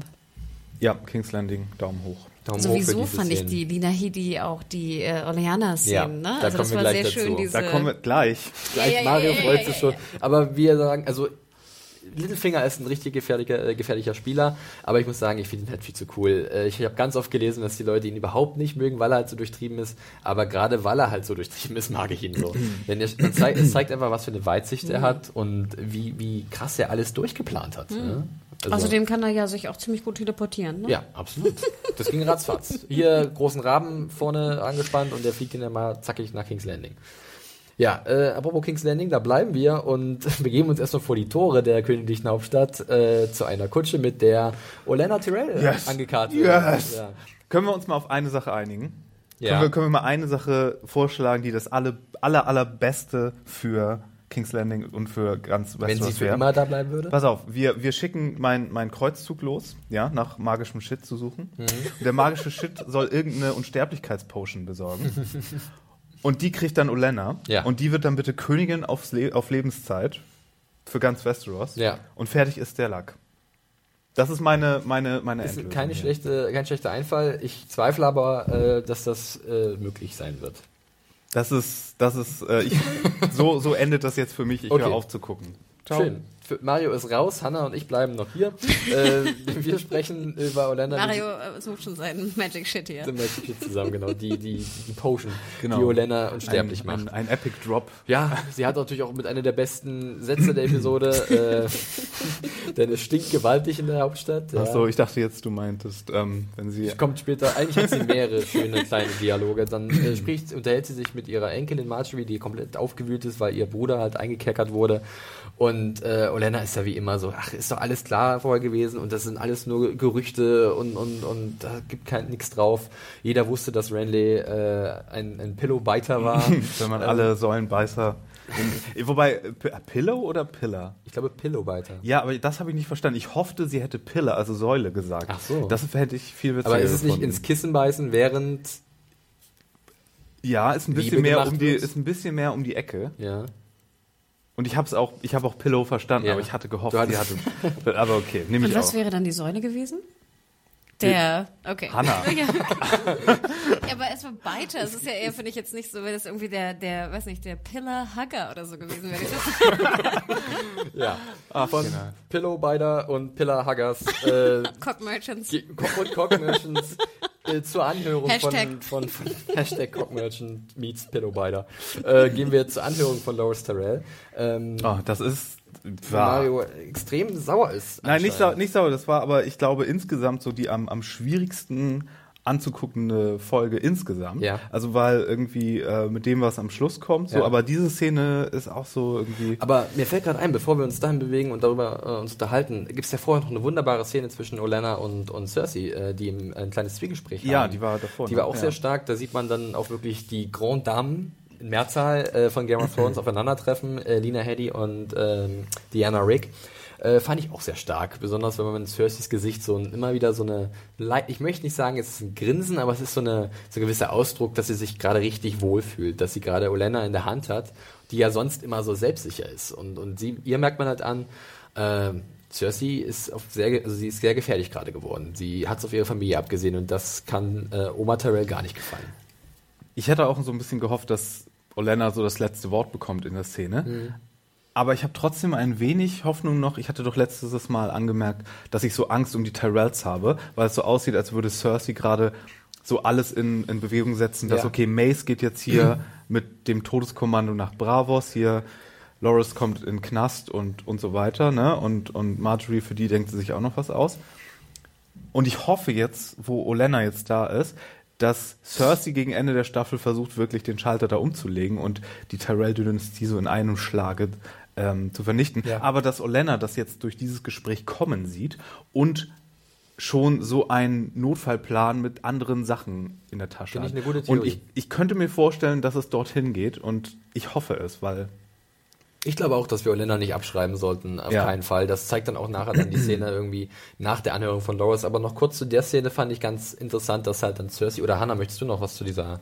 Ansonsten fand ich sehr cool, dass halt dann äh, äh, Cersei auch noch so sagt, also es gibt ja dieses Gespräch, äh, ja, ihr braucht doch auch noch Soldaten und Geld und Nahrung und ihr könnt doch diese Allianz nicht einfach so torpedieren. Und dein Vater war noch, wusste zwar, äh, er war nicht, er war nicht ganz grün mit Olenna, aber er wusste halt, wann Kompromisse gemacht werden müssten. Und Cersei ist auf so einem Weg, der halt nur noch die Lannisters sieht und ihre, ihre Legacy. Und das ist halt schon sehr gefährlich. Und sie sagt halt dann, es gibt keine Rivalen für das Haus Lannister, also es gibt nur uns und alle anderen sind halt untertan. Ja, und es ist halt, ne, also Diplomatie ist ja nicht ihr Strong Suit. Nee, wir wissen nee. aber auch, ich meine, es ist auch so dämlich, weil wir wissen ja auch, dass die Kassen leer sind, ne? Dass Ja. bis jetzt das Geld auch größtenteils von den, von den, äh, von den Tyrells kam. Und sie ja scheinbar wirklich, äh, wenig Soldaten hat, ne? Weil die sind ja woanders. Äh, ihr Bruder ist nicht da. Ähm, sowas, und ja. jetzt muss sie halt gucken, sie braucht Allianzen. Und jetzt wirklich alles auf Littlefinger zu tun, finde ich auch ein bisschen ne, natürlich kurzsichtig. Ja. Sie packt jetzt alles auf Littlefinger und den, äh, und den Sparrows, wo ich denke so, uh, Aber uh, uh. genau, ist Vor allem, wie schätzt ihr die Rolle der, äh, der Bravos Bank da ein? Weil wenn die jetzt Stannis schon den Kredit gegeben haben und Ja. wissen, was er vorhat, werden sie dann nochmal den Lannisters einen Kredit geben, der so extrem ist? ja, Und, gute Frage Na, eher eigentlich. nicht. Gute Überlegung, eher nicht. Ne? weil wenn, wenn die wissen, was Stannis vorhat und sozusagen Würden Pferdchen da, dann würden die ja, ja. nicht Nee, ich dachte, die Bravos Bank hätte jetzt ihr Geld auf Stannis gepackt. Ich Ja. dachte, das wäre sozusagen der. Ja, ja, aber die, die wollen ja jetzt mit Mace nach Bravos, um nochmal da Schauen einen wir, höheren klappt, Kredit ne? zu bekommen. Also eigentlich soll, sollte er hin, um die Schulden zu begleichen, aber ich vermute, die Absicht ist auch, erstmal die Schulden Also aufzuschieben. besseren Deal war, glaube Besserer ich, die Deal, äh, genau, sowas. Aussprache. Ja. Und die Frage ist ja, wollte, ähm, wollte Cersei wirklich, dass er einen Deal aushandelt oder will er eigentlich, will sie Ich- eigentlich ich- nur, dass er verschütt auch, geht? Das ist, glaube ich, lustigerweise bei Cersei Das die, die oberste Priorität, Genau. dass sie gerade alle Feinde in ihrer unmittelbaren Nähe äh, Dinge ausmacht. Und ich finde, also wollte ich euch fragen, wie, wie empfindet ihr diese neuerliche Naivität von Cersei? Ist die gerechtfertigt aufgrund der Sachen, die halt ihr widerfahren sind? Also ist es, macht es Sinn für euch, dass sie jetzt Ja. durch die ganzen Verluste so, so kurzfristig denkt und teilweise auch recht irrational? Doch, das, das finde ich noch recht gerechtfertigt. Ja. Nach dem, Ist nach nämlich dem, auch meine Meinung. Nach dem Tod von äh, Tywin zuletzt. Und der Ähm, Kampf von Tommen. Und Tom, äh, das, ja. das ist alles. Ja, gut. Also Dass sie da das ist eigentlich auch ein guter Schritt, den die Macher da gemacht haben, also die Autoren mit dieser Entwicklung, finde ich zumindest. Und da gibt ihr mir ja anscheinend recht. Ja, dann äh, machen wir weiter mit der Anhörung von Loras, ähm, die so ein bisschen Law and Order Westeros vielleicht. Äh, Ja. Ich meine, man hat den Überraschungszeugen von, von 10.000 Kilometer kommen sehen. und, Shay Reloaded. und, und, ähm, und, und, und Chekhovs Muttermal. Chekhovs Muttermal. Äh, ja, aber man hat so richtig gemerkt, wie sich so die Schlinge langsam zuzieht. Ich war sehr froh, dass es hier nicht, dass es dann so hieß, ja, okay, dann gibt's jetzt wirklich einen Prozess. Ich dachte, die machen ihn jetzt da den Gar aus. Nee. Aber ich, ähm, ja, wolltest du noch einen kleinen Recap ja, sagen? Ja, oder? nee, es war, es war, ist halt die ganz normale Anhörung von, von Loras und ich fand auch ganz cool, wie halt Jonathan Price sich dann präsentiert, als High Sparrow, ähm, und ganz ruhig ihn befragt und Loras alles abstreitet. Und äh, dann wird dann auch Marjorie in den Zeugenstand gerufen und die schwört ja auch auf ihren Bruder. Und das ist ja ihr, äh, äh, ihr Verhängnis dann, äh, als plötzlich der Überraschungszeuge gerufen wird, Oliver, Brother Bo Brother Boy, Brother Boy, ähm, der der, kein Bart hat. der kein Bart hat, ja. Und ich hatte irgendwie den Eindruck gehabt, dass das alles von langer Hand auch von Cersei mit äh, Ja, na arrangiert klar. war. Ja, und wie brillant, wie sie nochmal so was sagt, was so dagegen ist, aber dann natürlich. Das ist ne? mein zukünftiger Genau. Ehemann. Das ist eine, das ist äh, entsetzlich, was hier passiert. Also wirklich auch sehr herrlich gespielt von ihr. Aber, what the fuck, Tommen? What the, what the, what the fuck? Bevor wir dazu- die haben da diese Warte mal, lass, ich Bevor muss wir nicht dazu bremsen. kommen, Nein. genau, Erstmal Hannah, bitte Erstmal Hannah. fand ich ja auch sehr schön und sehr auffällig, dass der High Sparrow nur so ein, wie so ein Gewand trägt. Ja. Also sehr simpel. Er hätte ja auch irgendwie Barfuß jetzt ist eine, auch unterwegs, Genau, er hätte ja auch in der purpurnen Ro- Robe da irgendwie. Das macht die natürlich äh, sehr sympathisch. Nee, aber ich finde, es beweist noch einmal, dass er ja wirklich komplett ne, sich also trennt von, von Ja. scheinbar irdischen ähm, Reichtümern oder, oder ja. irgendwas, genau. Was mich potenziell störte, war, ich fand, der Anhörungsraum war relativ klein und irgendwie sah irgendwie auch ein bisschen komisch aus, also ein bisschen billig, fand ich. Und wie die drei so auf den Stühlen hockten, fand ich auch hinten so der ein Typ, bisschen... der auf der Schreibmaschine mitgetippt hat. Ja. Ja, die versuchen hier eher so eine, so so ein eine extremistische, quasi evangelische Kirche zu channeln und nicht eine katholische mit all dem Pomp und, Und ich brauchte glaube jetzt ja nicht ja. wieder sozusagen, wir kommen ja vielleicht noch dazu, zu dem Prozess, wie wir noch bei Tyrion gesehen Genau, haben. ich ne? glaube, also in der das war jetzt wirklich nur das, der, der große Aufgalopp. Und ich fand auch, dass natürlich jetzt im Endeffekt die Aufklärung oder die, der große Moment von Brothel Boy und dem äh, Mark war auch so ein bisschen, äh, war auch ein bisschen simpel, fand Ja. ich im Endeffekt. Und das fand, fand ich, bei mir hat es nicht so ganz funktioniert. Okay. Hat es bei euch hundertprozentig funktioniert? Also bei mir muss ich sagen, äh, schon. Ich fand halt auch ähm, Finn Jones, äh, seinen Gesichtsausdruck, äh, als dann auf einmal Oliver reinkommt, äh, sehr treffend. Äh, es war so wirklich so, what the fuck? Und äh, da wusste auch schon Marjorie, jetzt haben wir ein Problem. Und gleichzeitig, ich fand halt immer den Blick auf die, auf die Darsteller, die da saßen, hervorragend. Ich meine, Tommen hat man angesehen, der weiß gar nicht, was abgeht. Das ist komplett, das ist komplett, was mache ich hier eigentlich? Und Cersei hatte permanent diesen, diesen gleichen äh, Gesichtsausdruck, der halt so ein bisschen Freude ausstrahlt. Und ich habe mich daran hochgezogen, in diesem Moment an den Darstellungen äh, oder an den Darbietungen der Darsteller. Äh, auch an äh, Diana Rick wieder und deswegen fand ich die Szene eigentlich cool. Klar, es war so ein bisschen, ich habe es oft gelesen, äh, Soap-artig, Seifenoper-mäßig, wie das dann äh, vonstatten gegangen ist. Und der hat ein Muttermal am Oberschenkel, äh, so, oh, ja, aber ich fand es dennoch eigentlich eine gute Szene. ähm, die auch für mich funktioniert hat, weil sie halt jetzt uns auf einen, also eine neue Entwicklung bereitet und extrem spannend ist, was jetzt kommt für Loras, für Marjorie und wie auch, du hast es gesagt, Olena Terrell reagieren wird als letzte Verbliebene ihrer Familie. Ja, ich habe ja nicht so schnell. ich meine jetzt äh, von den Handlungen, also sprich, äh, Mace ist weg, Ja. Loras ist angekerkert, ist Deswegen, ich hatte auch, ich habe ich hab Olenna. selten so geschwitzt wie in dieser Szene, weil ich dachte wirklich, oh Gott, die okay. holen jetzt gleich die Axt raus und machen hier kurz einen Prozess ja oder so. funktioniert bei dir. Und äh, total. Und aber ich, ich, ich war auch so ein bisschen äh, äh, ängstlich, weil Olenna so einen überrumpelten Eindruck Ja, machte. genau. Und ich hatte gehofft, oh Gott, sie ist da und sie hat jetzt für alles hier schon. Sie musste irgendwo in ihrem Gewand noch Karten Plan. haben, die sie rausziehen kann. irgendeinen Genau. Ja. Und ich- darf ich denn jetzt mal anfangen mit Tom and What the Fuck? Nein, noch nicht. Noch kurzer, nicht. Noch ein kurzer Einwand. Ich fand Mario bellt bald die die, Fäuste. die sozusagen die Auflösung mit dem Muttermal fand ich ja auch in dem Sinne doppelt dämlich, weil ich meine, der Oliver ist ja auch der, der Knappe, oder nicht? Und ich meine, damals zu der Zeit, wir sehen das ja auch, ich meine, da waren ja Leute, die wurden ja auch gebadet oder geduscht Genau. oder irgendwas. Es ist relativ wahrscheinlich, wir- dass wir- er wusste, dachte ich, wie das Muttermal man halt auch aussieht, das Okay. ist, wie es geformt ist. Und deswegen fand ich, da war die Begründung auch so, ja, na und? Du hast ihn halt schon mal angezogen. Na toll. Ja, Das also, heißt jetzt nicht, dass ihr da irgendwie rumvögelt zusammen. man, man muss halt bloß, man muss jetzt bloß bedenken, es ist halt nicht noch nicht die Gerichtsverhandlung, es ist sondern nur die Anhörung und jetzt wurden Beweise gesammelt. Ja, aber der Beweis fand ich, der war total lächerlich. Aber es lag ja immer Messen des Sparrows, von daher. Genau. Und ja, aber sie haben ja nicht mal Einwände gemacht dagegen. Na, sie ich dachten vermute- so, oh Gott, das Muttermal, er kennt das, er kennt das Muttermal. Wenn oh, es halt oh. so, wenn jetzt so eine Verhandlung kommt wie bei Tyrion, dann sehen wir jetzt ja erst noch sowas mit Beweisen. Also jetzt haben sie sozusagen erst eine Grundlage geschaffen für die Gerichtsverhandlung, also dass sie wirklich äh, einen Zeugen haben, der konkrete Aussagen machen kann. Inwiefern die gerechtfertigt sind, muss dann das Trial sozusagen erst zeigen. Also von daher ging das für mich in Ordnung, weil ich erwarte jetzt erst eine Gerichtsverhandlung im bester Law and Order Manier, wie, Kling, wie wir sie kling. halt in Ja, aber, Kling, aber Kling, sozusagen der, also halt meiner Meinung nach hätte der. Sparrow die, den Beweis gar nicht anführen können, weil jeder weiß, dass ein Knappe sein sein äh, Herr auch schon mal Ja, ich meine, hat. sie wollten ihn Ja, verknacken. ja. Cersei will, dass sie ihn verknacken. Cersei hat den, ist da in Cahoots mit dem High Sparrow und das ist, die drehen das schon irgendwie hin. Das, äh, das ist, liegt ja überhaupt nicht daran, ob das jetzt, selbst wenn das nicht wahr gewesen wäre, hätten sie ihn damit jetzt irgendwie, ja. Ich fand es war ein bisschen simpel. Und bei mir hat ich mir fehlte die, die verbotene Liebe Musik am Ende. Die kommt, äh, ich, ich kann sein. Nee, das glaube. ist Lindenstraße. Oh, Lindenstraße, die ist so hoch, ja. Genau. Ich habe keinen, müssen wir mal Henning Dann fährt die, fragen. Kutsche, der dann fährt die Kutsche um die Ecke.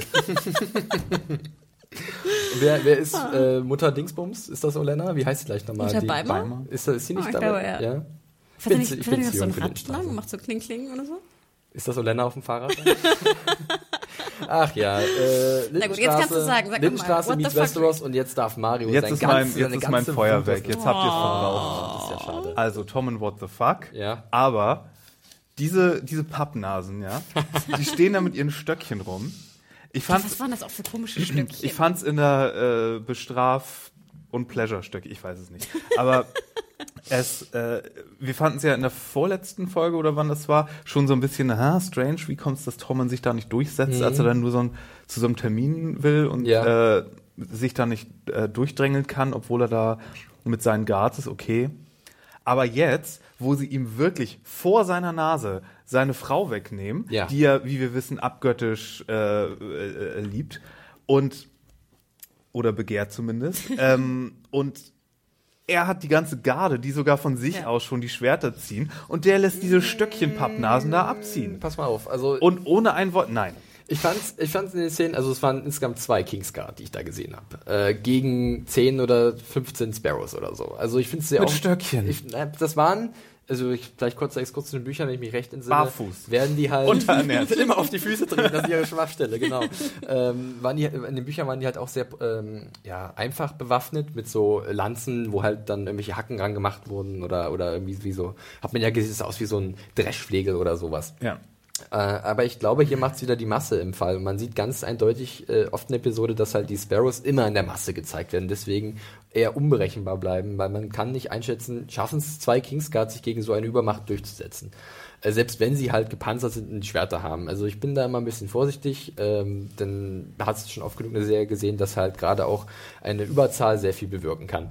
Und dann finde ich halt, wo du es gesagt hast mit Tommen, ich sehe es auch so, es ist erstaunlich, dass er halt wirklich nichts macht, aber es zeigt halt wieder nur, dass er halt kein König wirklich ist. Er ist halt immer noch nur eine Puppe und hat kein Durchsetzungsvermögen als einzelne Person. Und man sieht so ein bisschen, wie Cerseis Arm äh, auf Tommens Schulter so, so ruht und dass sie halt äh, auch sagt, ja, ganz ruhig. Äh, und das ist, es ist für mich Nicht einfach jetzt, wieder, Mom. Ja, es ist für mich doch wieder sehr, ein sehr symbolträchtiges Bild, dass er einfach nicht in der Lage ist, einzugreifen. Ja, aber, aber deine, deine Entrüstung kann ich nachvollziehen, denn äh, es war schon irgendwie befremdlich, wie man dann Tom ins Gesicht, ins Gesicht geblickt hat und hat so gesehen, der Junge weiß gar nicht, was er machen soll. Der ist komplett überfordert mit der Situation. Ja, dass du noch nicht mal irgendwas sagt, wie, wie bringt ihr sie hin? Oder nein, nicht wirklich. Oder so. er sagt einfach gar nichts, ne? Ja. So. Hm. Ähm, vielleicht noch kleine Klammer, ähm, in King's Landing, Ich wollte dich fragen, Dubrovnik, ähm, gibt es ja wirklich, also sie haben die, die King's Landing-Szenen, viele King's Landing-Szenen haben sie halt dort gedreht, weil Dubrovnik natürlich eine relativ intakte Altstadt noch hat und auch noch eine intakte ähm, oder neu intakte ähm, äh, Mauer sozusagen drumherum. Und was sehr schön ist, man läuft sozusagen durch diese Altstadt, die auch ziemlich klein ist und auf einmal sieht man halt so eine Treppe und denkt so, hm, die, du. High Sparrow-Treppe. Ja. Ähm, dann schaue ich mir natürlich erstmal ein paar chinesische Studenten, Also äh, dieser chinesische- Sept- Sept of Baylor genau, hoch, ja. Touristen weg und ähm, es ist wirklich fantastisch und es ist halt wahnsinnig, ähm, man guckt um eine Ecke und auf einmal sieht man eine, eine kleine Straße, also eine mini, mini, mini Straße mit Treppen und ähm, das ist dann wirklich was, wo, wo halt eine andere Szene gedreht wurde. Also viel die Straßenszenen wurden, wurden alle äh, in Dubrovnik gedreht und ähm, ja, also Wahnsinn. Wer nochmal vielleicht eine Reise machen will zu Drehorten oder nicht weiß, wohin er in Urlaub fahren soll, äh, sollte sich auf jeden Fall Kroatien und Dubrovnik überlegen. Es gibt günstige Flüge, mal ein bisschen Werbung.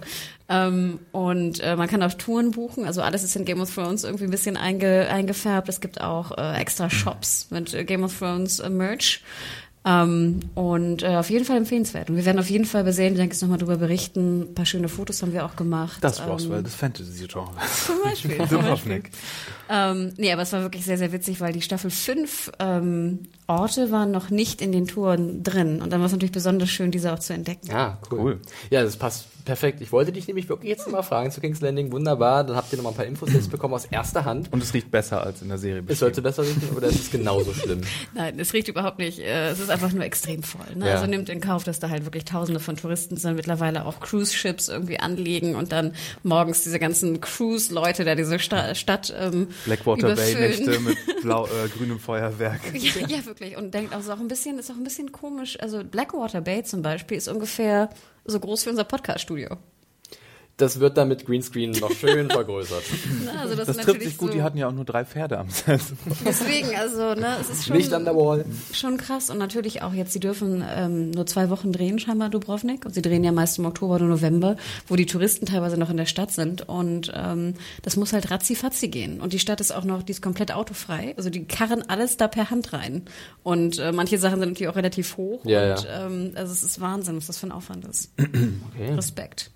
Sehr Respekt. interessant. Also danke dafür, Hanna. Und da werden sich sicherlich auch einige Zuhörer freuen über diese Infos.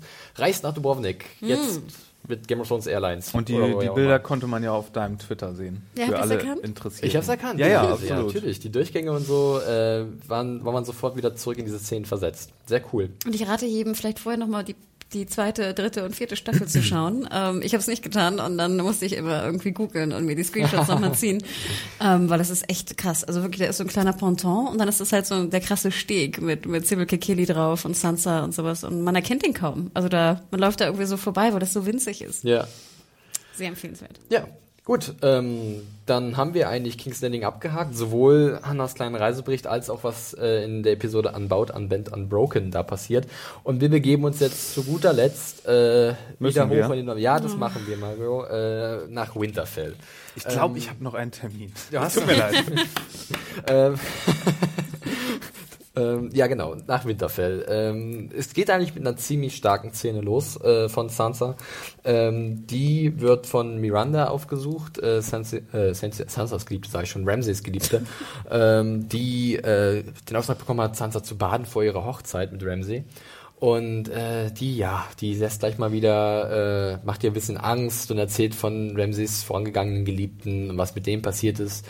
Aber Sansa bleibt ziemlich cool und hat dann auch eine sehr coole Reaktion, wie ich finde. Also sie sagt dann zu ihr, äh, pass mal auf, Mädel, das ist mein Zuhause, du kannst sagen, was du willst, und jetzt verfatz dich. Ja, also ich höre nicht auf dich, ich bin, ich bin hier die Stark im Haus. Fand ich ziemlich stark eigentlich, auch von Sophie Turner als Darstellerin, als auch von der Figur selbst.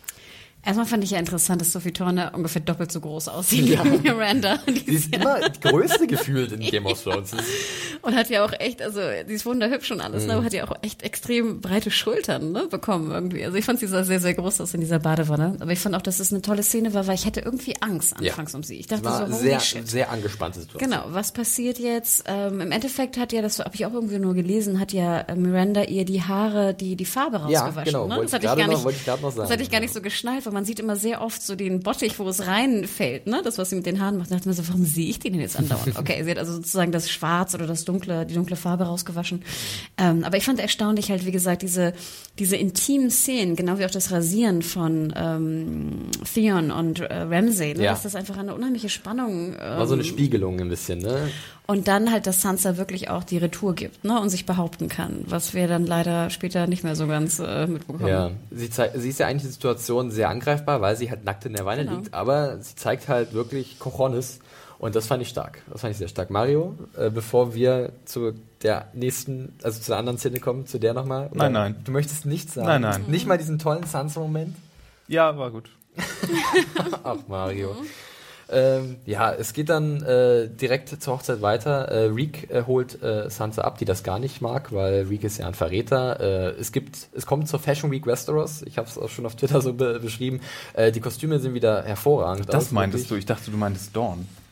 Generell sind die Kostüme ja in dieser Staffel wirklich hervorragend wieder. Ähm, und das sieht man jetzt an Sansas Brautkleid oder was, wie man das beschreiben kann. Theons Outfit, der auch hergemacht wurde. Ähm, fand, ich, wieder ich schön. sehr schön natürlich Sansas äh, weißes Kleid, dass sie jetzt diese Federn aus der Erie so ein bisschen abgelegt hat und jetzt wieder die Felle trägt, ne. Ja. von Winterfell. Das haben wir auch schon. Und gleichzeitig dieses Weiß halt auch im im Sinne von der Unschuld. Äh, sie ist ja auch eine Jungfrau, äh, wie wir wissen, wie auch nochmal erwähnt wird dann. Äh, und dann wird sie halt dem, ich fand es wieder ein bisschen on the nose, aber es hat schon so funktioniert, den im Pech schwarz gekleideten Ramsey übergeben, der halt auf dieser dunklen Seite eher steht.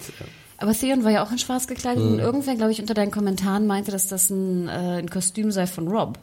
Ach so? Ich habe es nicht gesehen, also ich, ich habe hab- den Transfer auch nicht Ich kann gemacht, diese, diese fälligen Kostüme auch relativ schwer auseinanderhalten, muss ich ehrlich zugeben, weil sie sind ja doch relativ identisch, aber sehen jedes Mal sehr gut aus. Also vielleicht kann auch mal ein User, wenn, wenn ihr darauf geachtet habt, ob das wirklich auch die, die, die Kleidung von Rob äh, gewesen ist. Weil das fände ich wiederum natürlich auch doppelt krass. Ja, ne? Das, also, das wäre natürlich dann, ja, das wäre nochmal richtig stark ins Gesicht.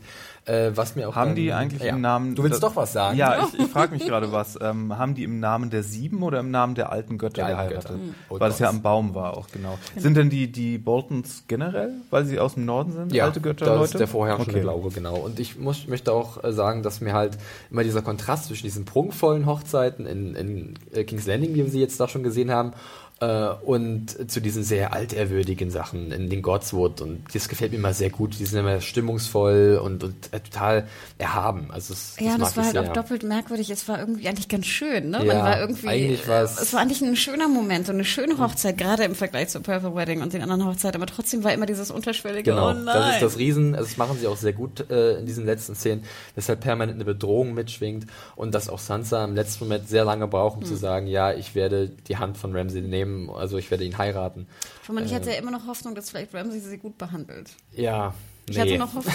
Du hattest, du hattest da Hoffnung. Ich Die hatte noch ich, Hoffnung. Ich hatte nämlich, ehrlich gesagt, dann etwas in der Art erwartet, was dann passiert. Es kommt nämlich zur Hochzeitsnacht und äh, ja, es ist mal wieder einer der mit entsetzlichsten Momente in der Serie oder es gehört definitiv mit zu den entsetzlichsten Momenten der Serie. Und wieder bei einer Hochzeit. Äh, wieder bei einer Hochzeit, ähm, ja, äh, Ramsey fordert halt äh, Sansa auf, dass sie sich entkleiden soll und äh, Reed möchte sich eigentlich vom Acker machen, wird angeordnet, da zu bleiben und äh, das mit anzusehen, was dann passiert. Und zwar wird Sansa dann von Ramsey vergewalt äh, vergewaltigt.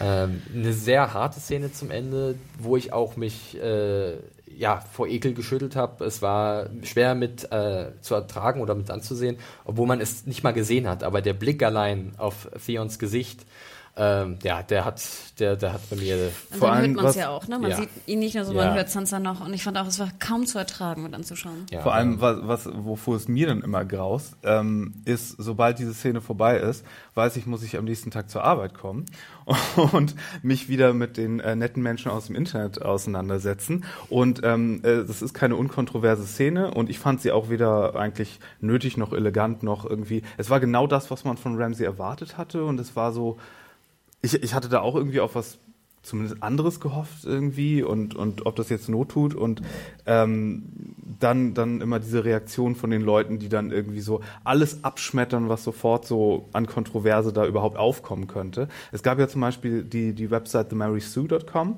Die hatten ja ähm, gesagt, so, okay, die hören jetzt auf, ähm, Game of Thrones zu äh, begleiten, Ja. so, ähm, weil sie das zu krass fanden. Und da gab's halt auch so natürlich wieder so total diese äh, Gegenreaktion von wegen, ähm, das kann ja wohl nicht angehen und ihr spinnt ja und ähm, weiß nicht, so ganz unlegitim finde ich es nicht, Ja, zumindest ich- zu behaupten. Also die, der Kritikpunkt ist halt irgendwie, ist es okay, Vergewaltigung so als Plot-Device zu benutzen. Ja, ich sehe das. Und, auch, und in, das in, in, an, diesem, an dieser Stelle muss ich sagen, ja, das hätte hier wirklich nicht Not getan.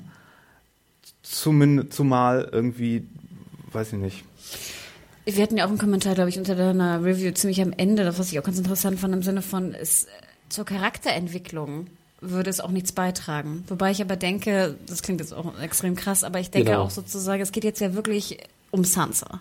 Und es geht jetzt um Sansa, wie sie daraufhin reagiert. Ist sie jetzt broken? Also klar ist sie auch broken, aber ist sie jetzt wirklich broken oder kann sie das, kann sie eventuell das auch nutzen, um jetzt ihre Rache noch mehr zu planen? Also es ist wahrscheinlich wieder so ein Spiel mit dem Episodentitel auch, Genau. dass sich das auf mehrere Sachen bezieht. Vollkommen und das hatte ich auch in der Review erwähnt, genau, dass Ja. äh, viele Sachen halt sich überschneiden. Was ich noch dazu sagen will, oder möchtest du noch deinen Punkt zu Ende bringen, Hannah? Sag du erst mal, dann sehe ich Ähm, mich hier. es, es muss ganz, ich muss mich da ganz vorsichtig formulieren, denn das Deswegen, ihr ich wollte ihr auch dürft grad es sagen, halt es nicht in, äh, falsch verstehen, denn ähm, Das- also es die sollte bei mir bitte auch nicht so klingen, dass es jetzt, die, äh, die, die Szene ist unglaublich schlimm Ja. und es ist sehr schwer zu ertragen. Äh, gleichzeitig hoffe ich jetzt natürlich, dass Sansa in gewisser Weise eine Stärke daraus zieht und für ihre Figur jetzt was passiert, auch mit Theon was passiert, weil er, ihm sieht man an, dass das für ihn ein Wendepunkt sein könnte, was er jetzt mit, mit beobachten musste. Dass er sich jetzt vielleicht auflehnt gegen Ramsey und dass er jetzt Sansa hilft. Und ähm, im Normalfall müsste Sansa jetzt komplett fertig sein. Und ich hoffe einfach, dass sie halt irgendwie es schafft, da gestärkt äh, doch rauszugehen und sich aufzulehnen und sich etwas einfallen zu lassen, wie sie halt dieser Tortur entkommen kann, denn ich denke, dass es dabei bleiben wird bei diesem Beziehungsverhältnis, weil Ramsey hat jetzt das bekommen, was er wollte. Äh, und jetzt kann er die Fassade auch eigentlich leicht wieder lüften, weil Sansa wird nicht öffentlich sich, äh, sich irgendwo beschweren. Das, dafür ist sie nicht äh, der Typ Mensch, ist zumindest mein Eindruck. Und Wem, bei wem sollte sie ja, sich und beschweren? wer Bei würde ihr Bruce? dann hören? Ge Richtig, ja. Und das ist es halt. Und ich hoffe einfach, es ist jetzt für, es hört sich komisch an, weil ich möchte nicht von einem dramaturgischen Wert sprechen, weil es ist total bizarr, das so zu verbinden.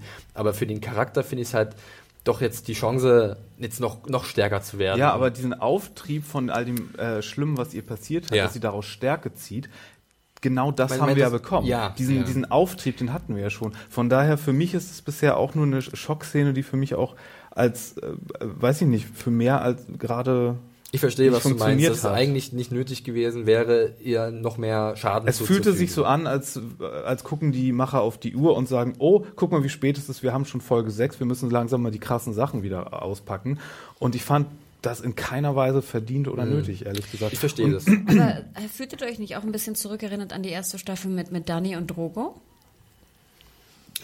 Ja, naja, da habe ich jetzt noch gar nicht dran gedacht, aber klar, da gibt's da eine Parallele, logisch. Und äh, für Daenerys war ja auch dieses sehr schlimme Ereignis äh, prägend. Äh, muss man ja leider so sagen, dass sie das, äh, also sie hat ja dann natürlich eine Beziehung zu Drogo aufgebaut.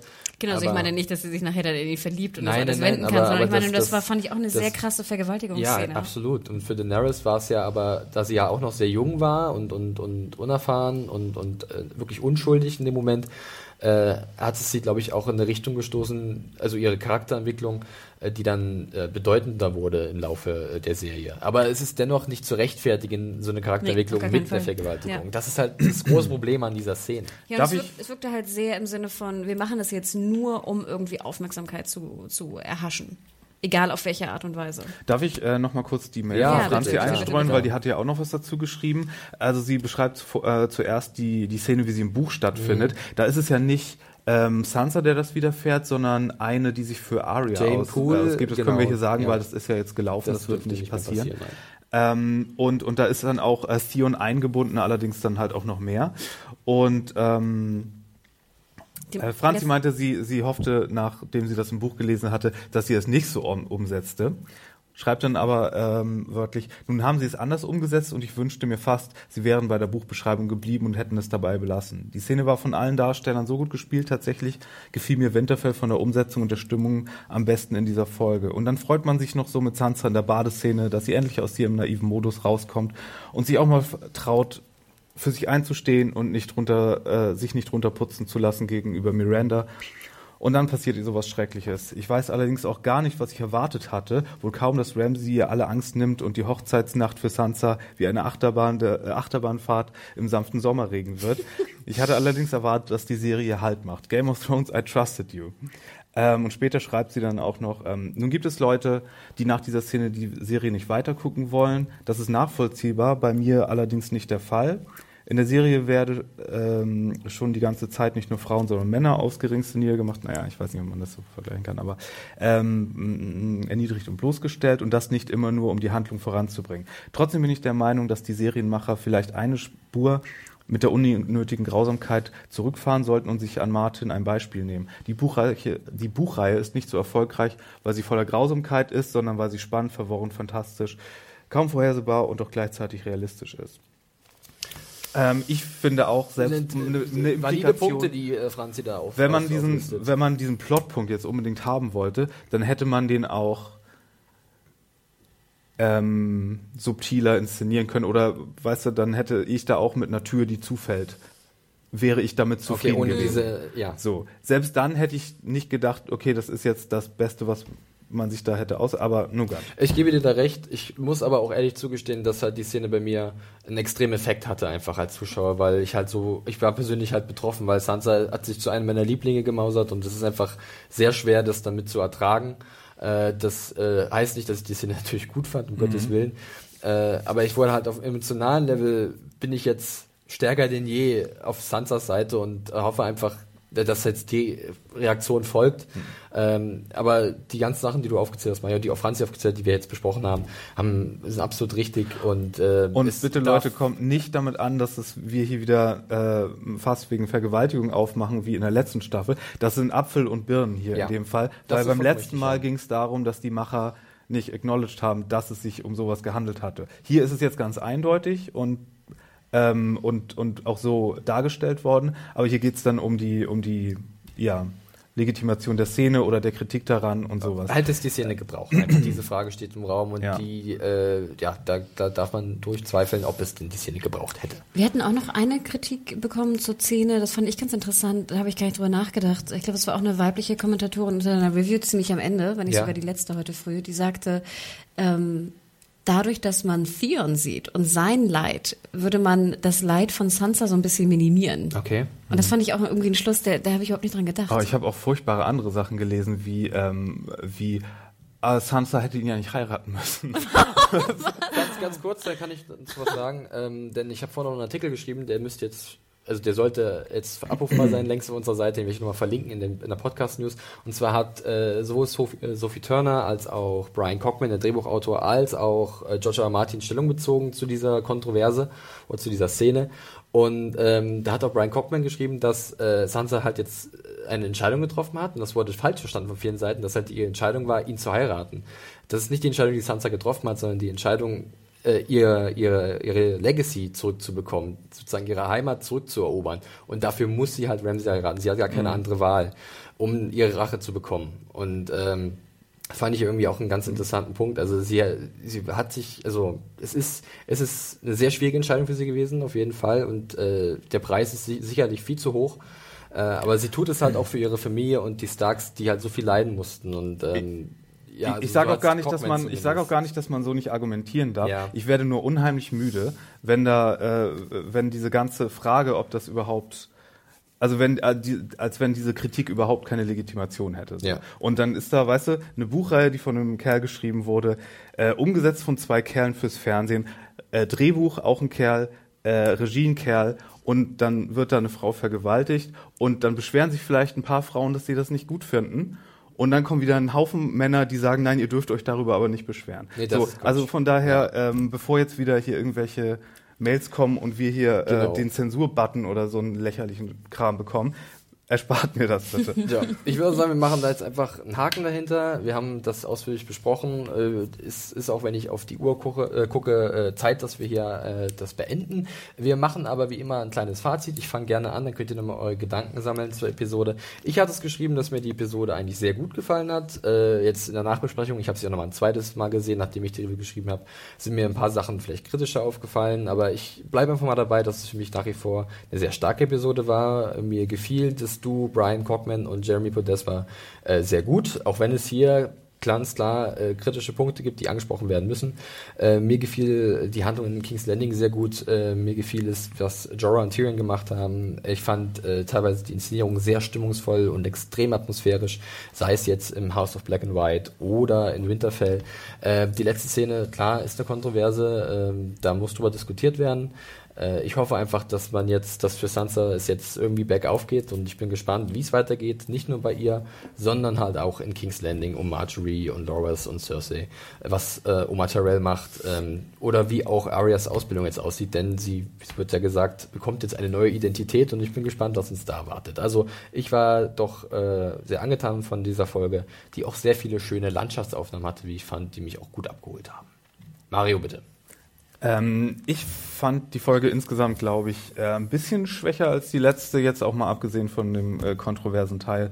Aber ähm, klar, mit Jorah und also ich sehe ich sehe das Ganze fast schon gar nicht mehr so als einzelne Folgen, sondern ich sehe einfach eher so noch Szenen einzelne. Mhm. Und das wird, glaube ich, auch im Nachhinein, wenn man sich dann zurückerinnert an die Staffel, klar, hatten wir letztes Mal auch so Eigenarten von Regisseuren und äh, so herausgestellt und dass der Drehbuchautor stärker war. Das hat man hier auch wirklich wieder gemerkt.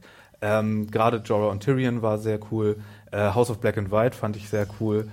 Und ähm, ja, dass Olenna zurück ist, ist für mich sowieso das, was ich als, als helles Licht aus dieser Folge ähm, mitnehme. Und ich hoffe, dass sie sich als großer, äh, voraussichtiger Player noch erweist am Ende dieser Staffel. Das hoffe ich auch. Hanna? Ja, mir geht es ähnlich wie euch. Äh, vielleicht äh, neben den guten Sachen werde ich nochmal erwähnen, dass mir zwei Sachen, wie gesagt, nicht so gefallen haben. Genau, das ist sehr gut, ja. Wie natürlich Dorn. Ähm, ja, ich glaube, da ist alles gesagt worden zu. Und ähm, ja, zwar nicht, äh, nicht sonderlich gut inszeniert. Und wie gesagt, was, wo ich auch meine Probleme mit hatte, war halt der, der, die, der Prozess war es nicht, sondern die, die Zeugenaufnahme, ja. nennen wir es mal so. Die Anhörung. Zeugenanhörung ja. ähm, oder Beweisaufnahme. Ähm, das fand ich doch etwas, äh, etwas simpel. Äh, Im Endeffekt hat mir die Folge auch sehr gut gefallen, gerade vor allem Aria. Ich fand, es war super spannend und ich war vor allem, was ich immer interessant finde, ich war emotional komplett drin. Auch ja. in Winterfell, auch mit Sansa und so. Wie gesagt, wir haben die Kritikpunkte erwähnt, aber ich finde es doch immer wieder erstaunlich, wenn man eine, eine Serienepisode schaut und innerhalb von 50 Minuten einfach komplett involviert ist. So ging es mir auch. Und ja. komplett emotional da schwingt bei mir auch mal viel bei der Wertung mit, wenn ich halt so abgeholt werde. Das muss ich einfach auch so sagen. So bewerte ich halt auch, äh, weil an, manche Leute sich immer bei meinen Sternen wundern, wie ich die verteile, aber oft ist auch einfach das Gefühl, was dann entsteht, diese Aufgewühltheit, genau. diese, diese Echauffiertheit, was passiert ist, dass das alles bei mir mit reinfließt. Und ich meine, ihr wisst, und ihr macht das wahrscheinlich ähnlich, wir schauen ja Massen von Serienepisoden. Ja. Es ist wirklich selten, dass ich noch wirklich involviert oder emotional abgeholt werde. Das passiert eigentlich fast nur noch von bei Leftovers. ich freue mich auch sehr auf die neue Staffel. Aber wie gesagt, wenn eine, wenn eine Episode das schafft, auf welche Art und Weise auch immer, und wie verwerflich diese auch ist, bin ich, finde ich es trotzdem krass, dass dies halt noch passieren kann. Ja. Und somit würde ich auch sagen, dass die Episode halt halt einfach bei mir mich aufgewühlt hat und ähm, genau. ja, und das ja. Äh, warum auch immer fand ich sehr, sehr positiv. Da bin ich bei dir.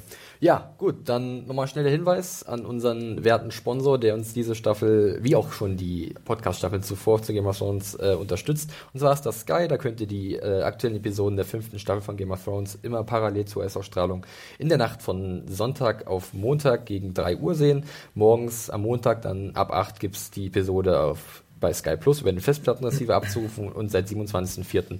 gibt es da montags ab 21 Uhr auch immer die neueste Episode äh, von Game of Thrones der fünften Staffel in der deutschen Fassung zu sehen. Äh, wir sind durch, wir freuen uns wie immer über euer Feedback, schreibt uns, wie euch die Episode gefallen hat, wie euch unser Podcast gefallen hat, wir sind für äh, sämtliche Kritik offen, äh, solange sie konstruktiv ist. Äh, ihr könnt uns aber auch äh, direkt persönlich erreichen, zum Beispiel auf Twitter, da findet man die liebe Hanna unter dem Handle. Genau, mich findet ihr unter Media Horror, M-E-D-I-A-W-H-O-R-E und schaut noch mal rein. Ich habe ein paar Fotos auch gepostet von äh, Dubrovnik slash äh, King's Landing. Vielleicht erkennt ihr die Orte, die ich da äh, habe sehen dürfen. Und vielleicht noch kurz der Hinweis, ähm, schaut doch auch nochmal bei iTunes, wenn ihr uns abonniert habt, äh, hinterlasst uns vielleicht einen Comment, äh, verhalten ein paar Sterne, denn das äh, erhöht uns auch in der, in der Sichtbarkeit und in den Charts und äh, denkt immer dran, je mehr ihr postet, liked, bedaumt und Co., umso mehr Podcasts können wir auch produzieren. Und Genau. dich, äh, lieber Mario, wo finden wir dich? At Firewalk with me mit zwei D E. Hashtag kein Bart für Loris. Kein Bart verloren. Mich findet man auf Twitter unter dem, äh, unter dem Handle at John Ferrari. Wie gesagt, schaut auf unsere Seite, schaut auf unseren Podcast-Kanal. Es gibt demnächst sehr viel Content zu Game of Thrones, zu der Ausstellung äh, und äh, hinterlasst uns Feedback, Feedback, Feedback. Wir freuen uns. Ne? Bis dahin, wir verabschieden uns. Macht's gut. Bye bye. Bye, ciao. Voilà, du Heiris.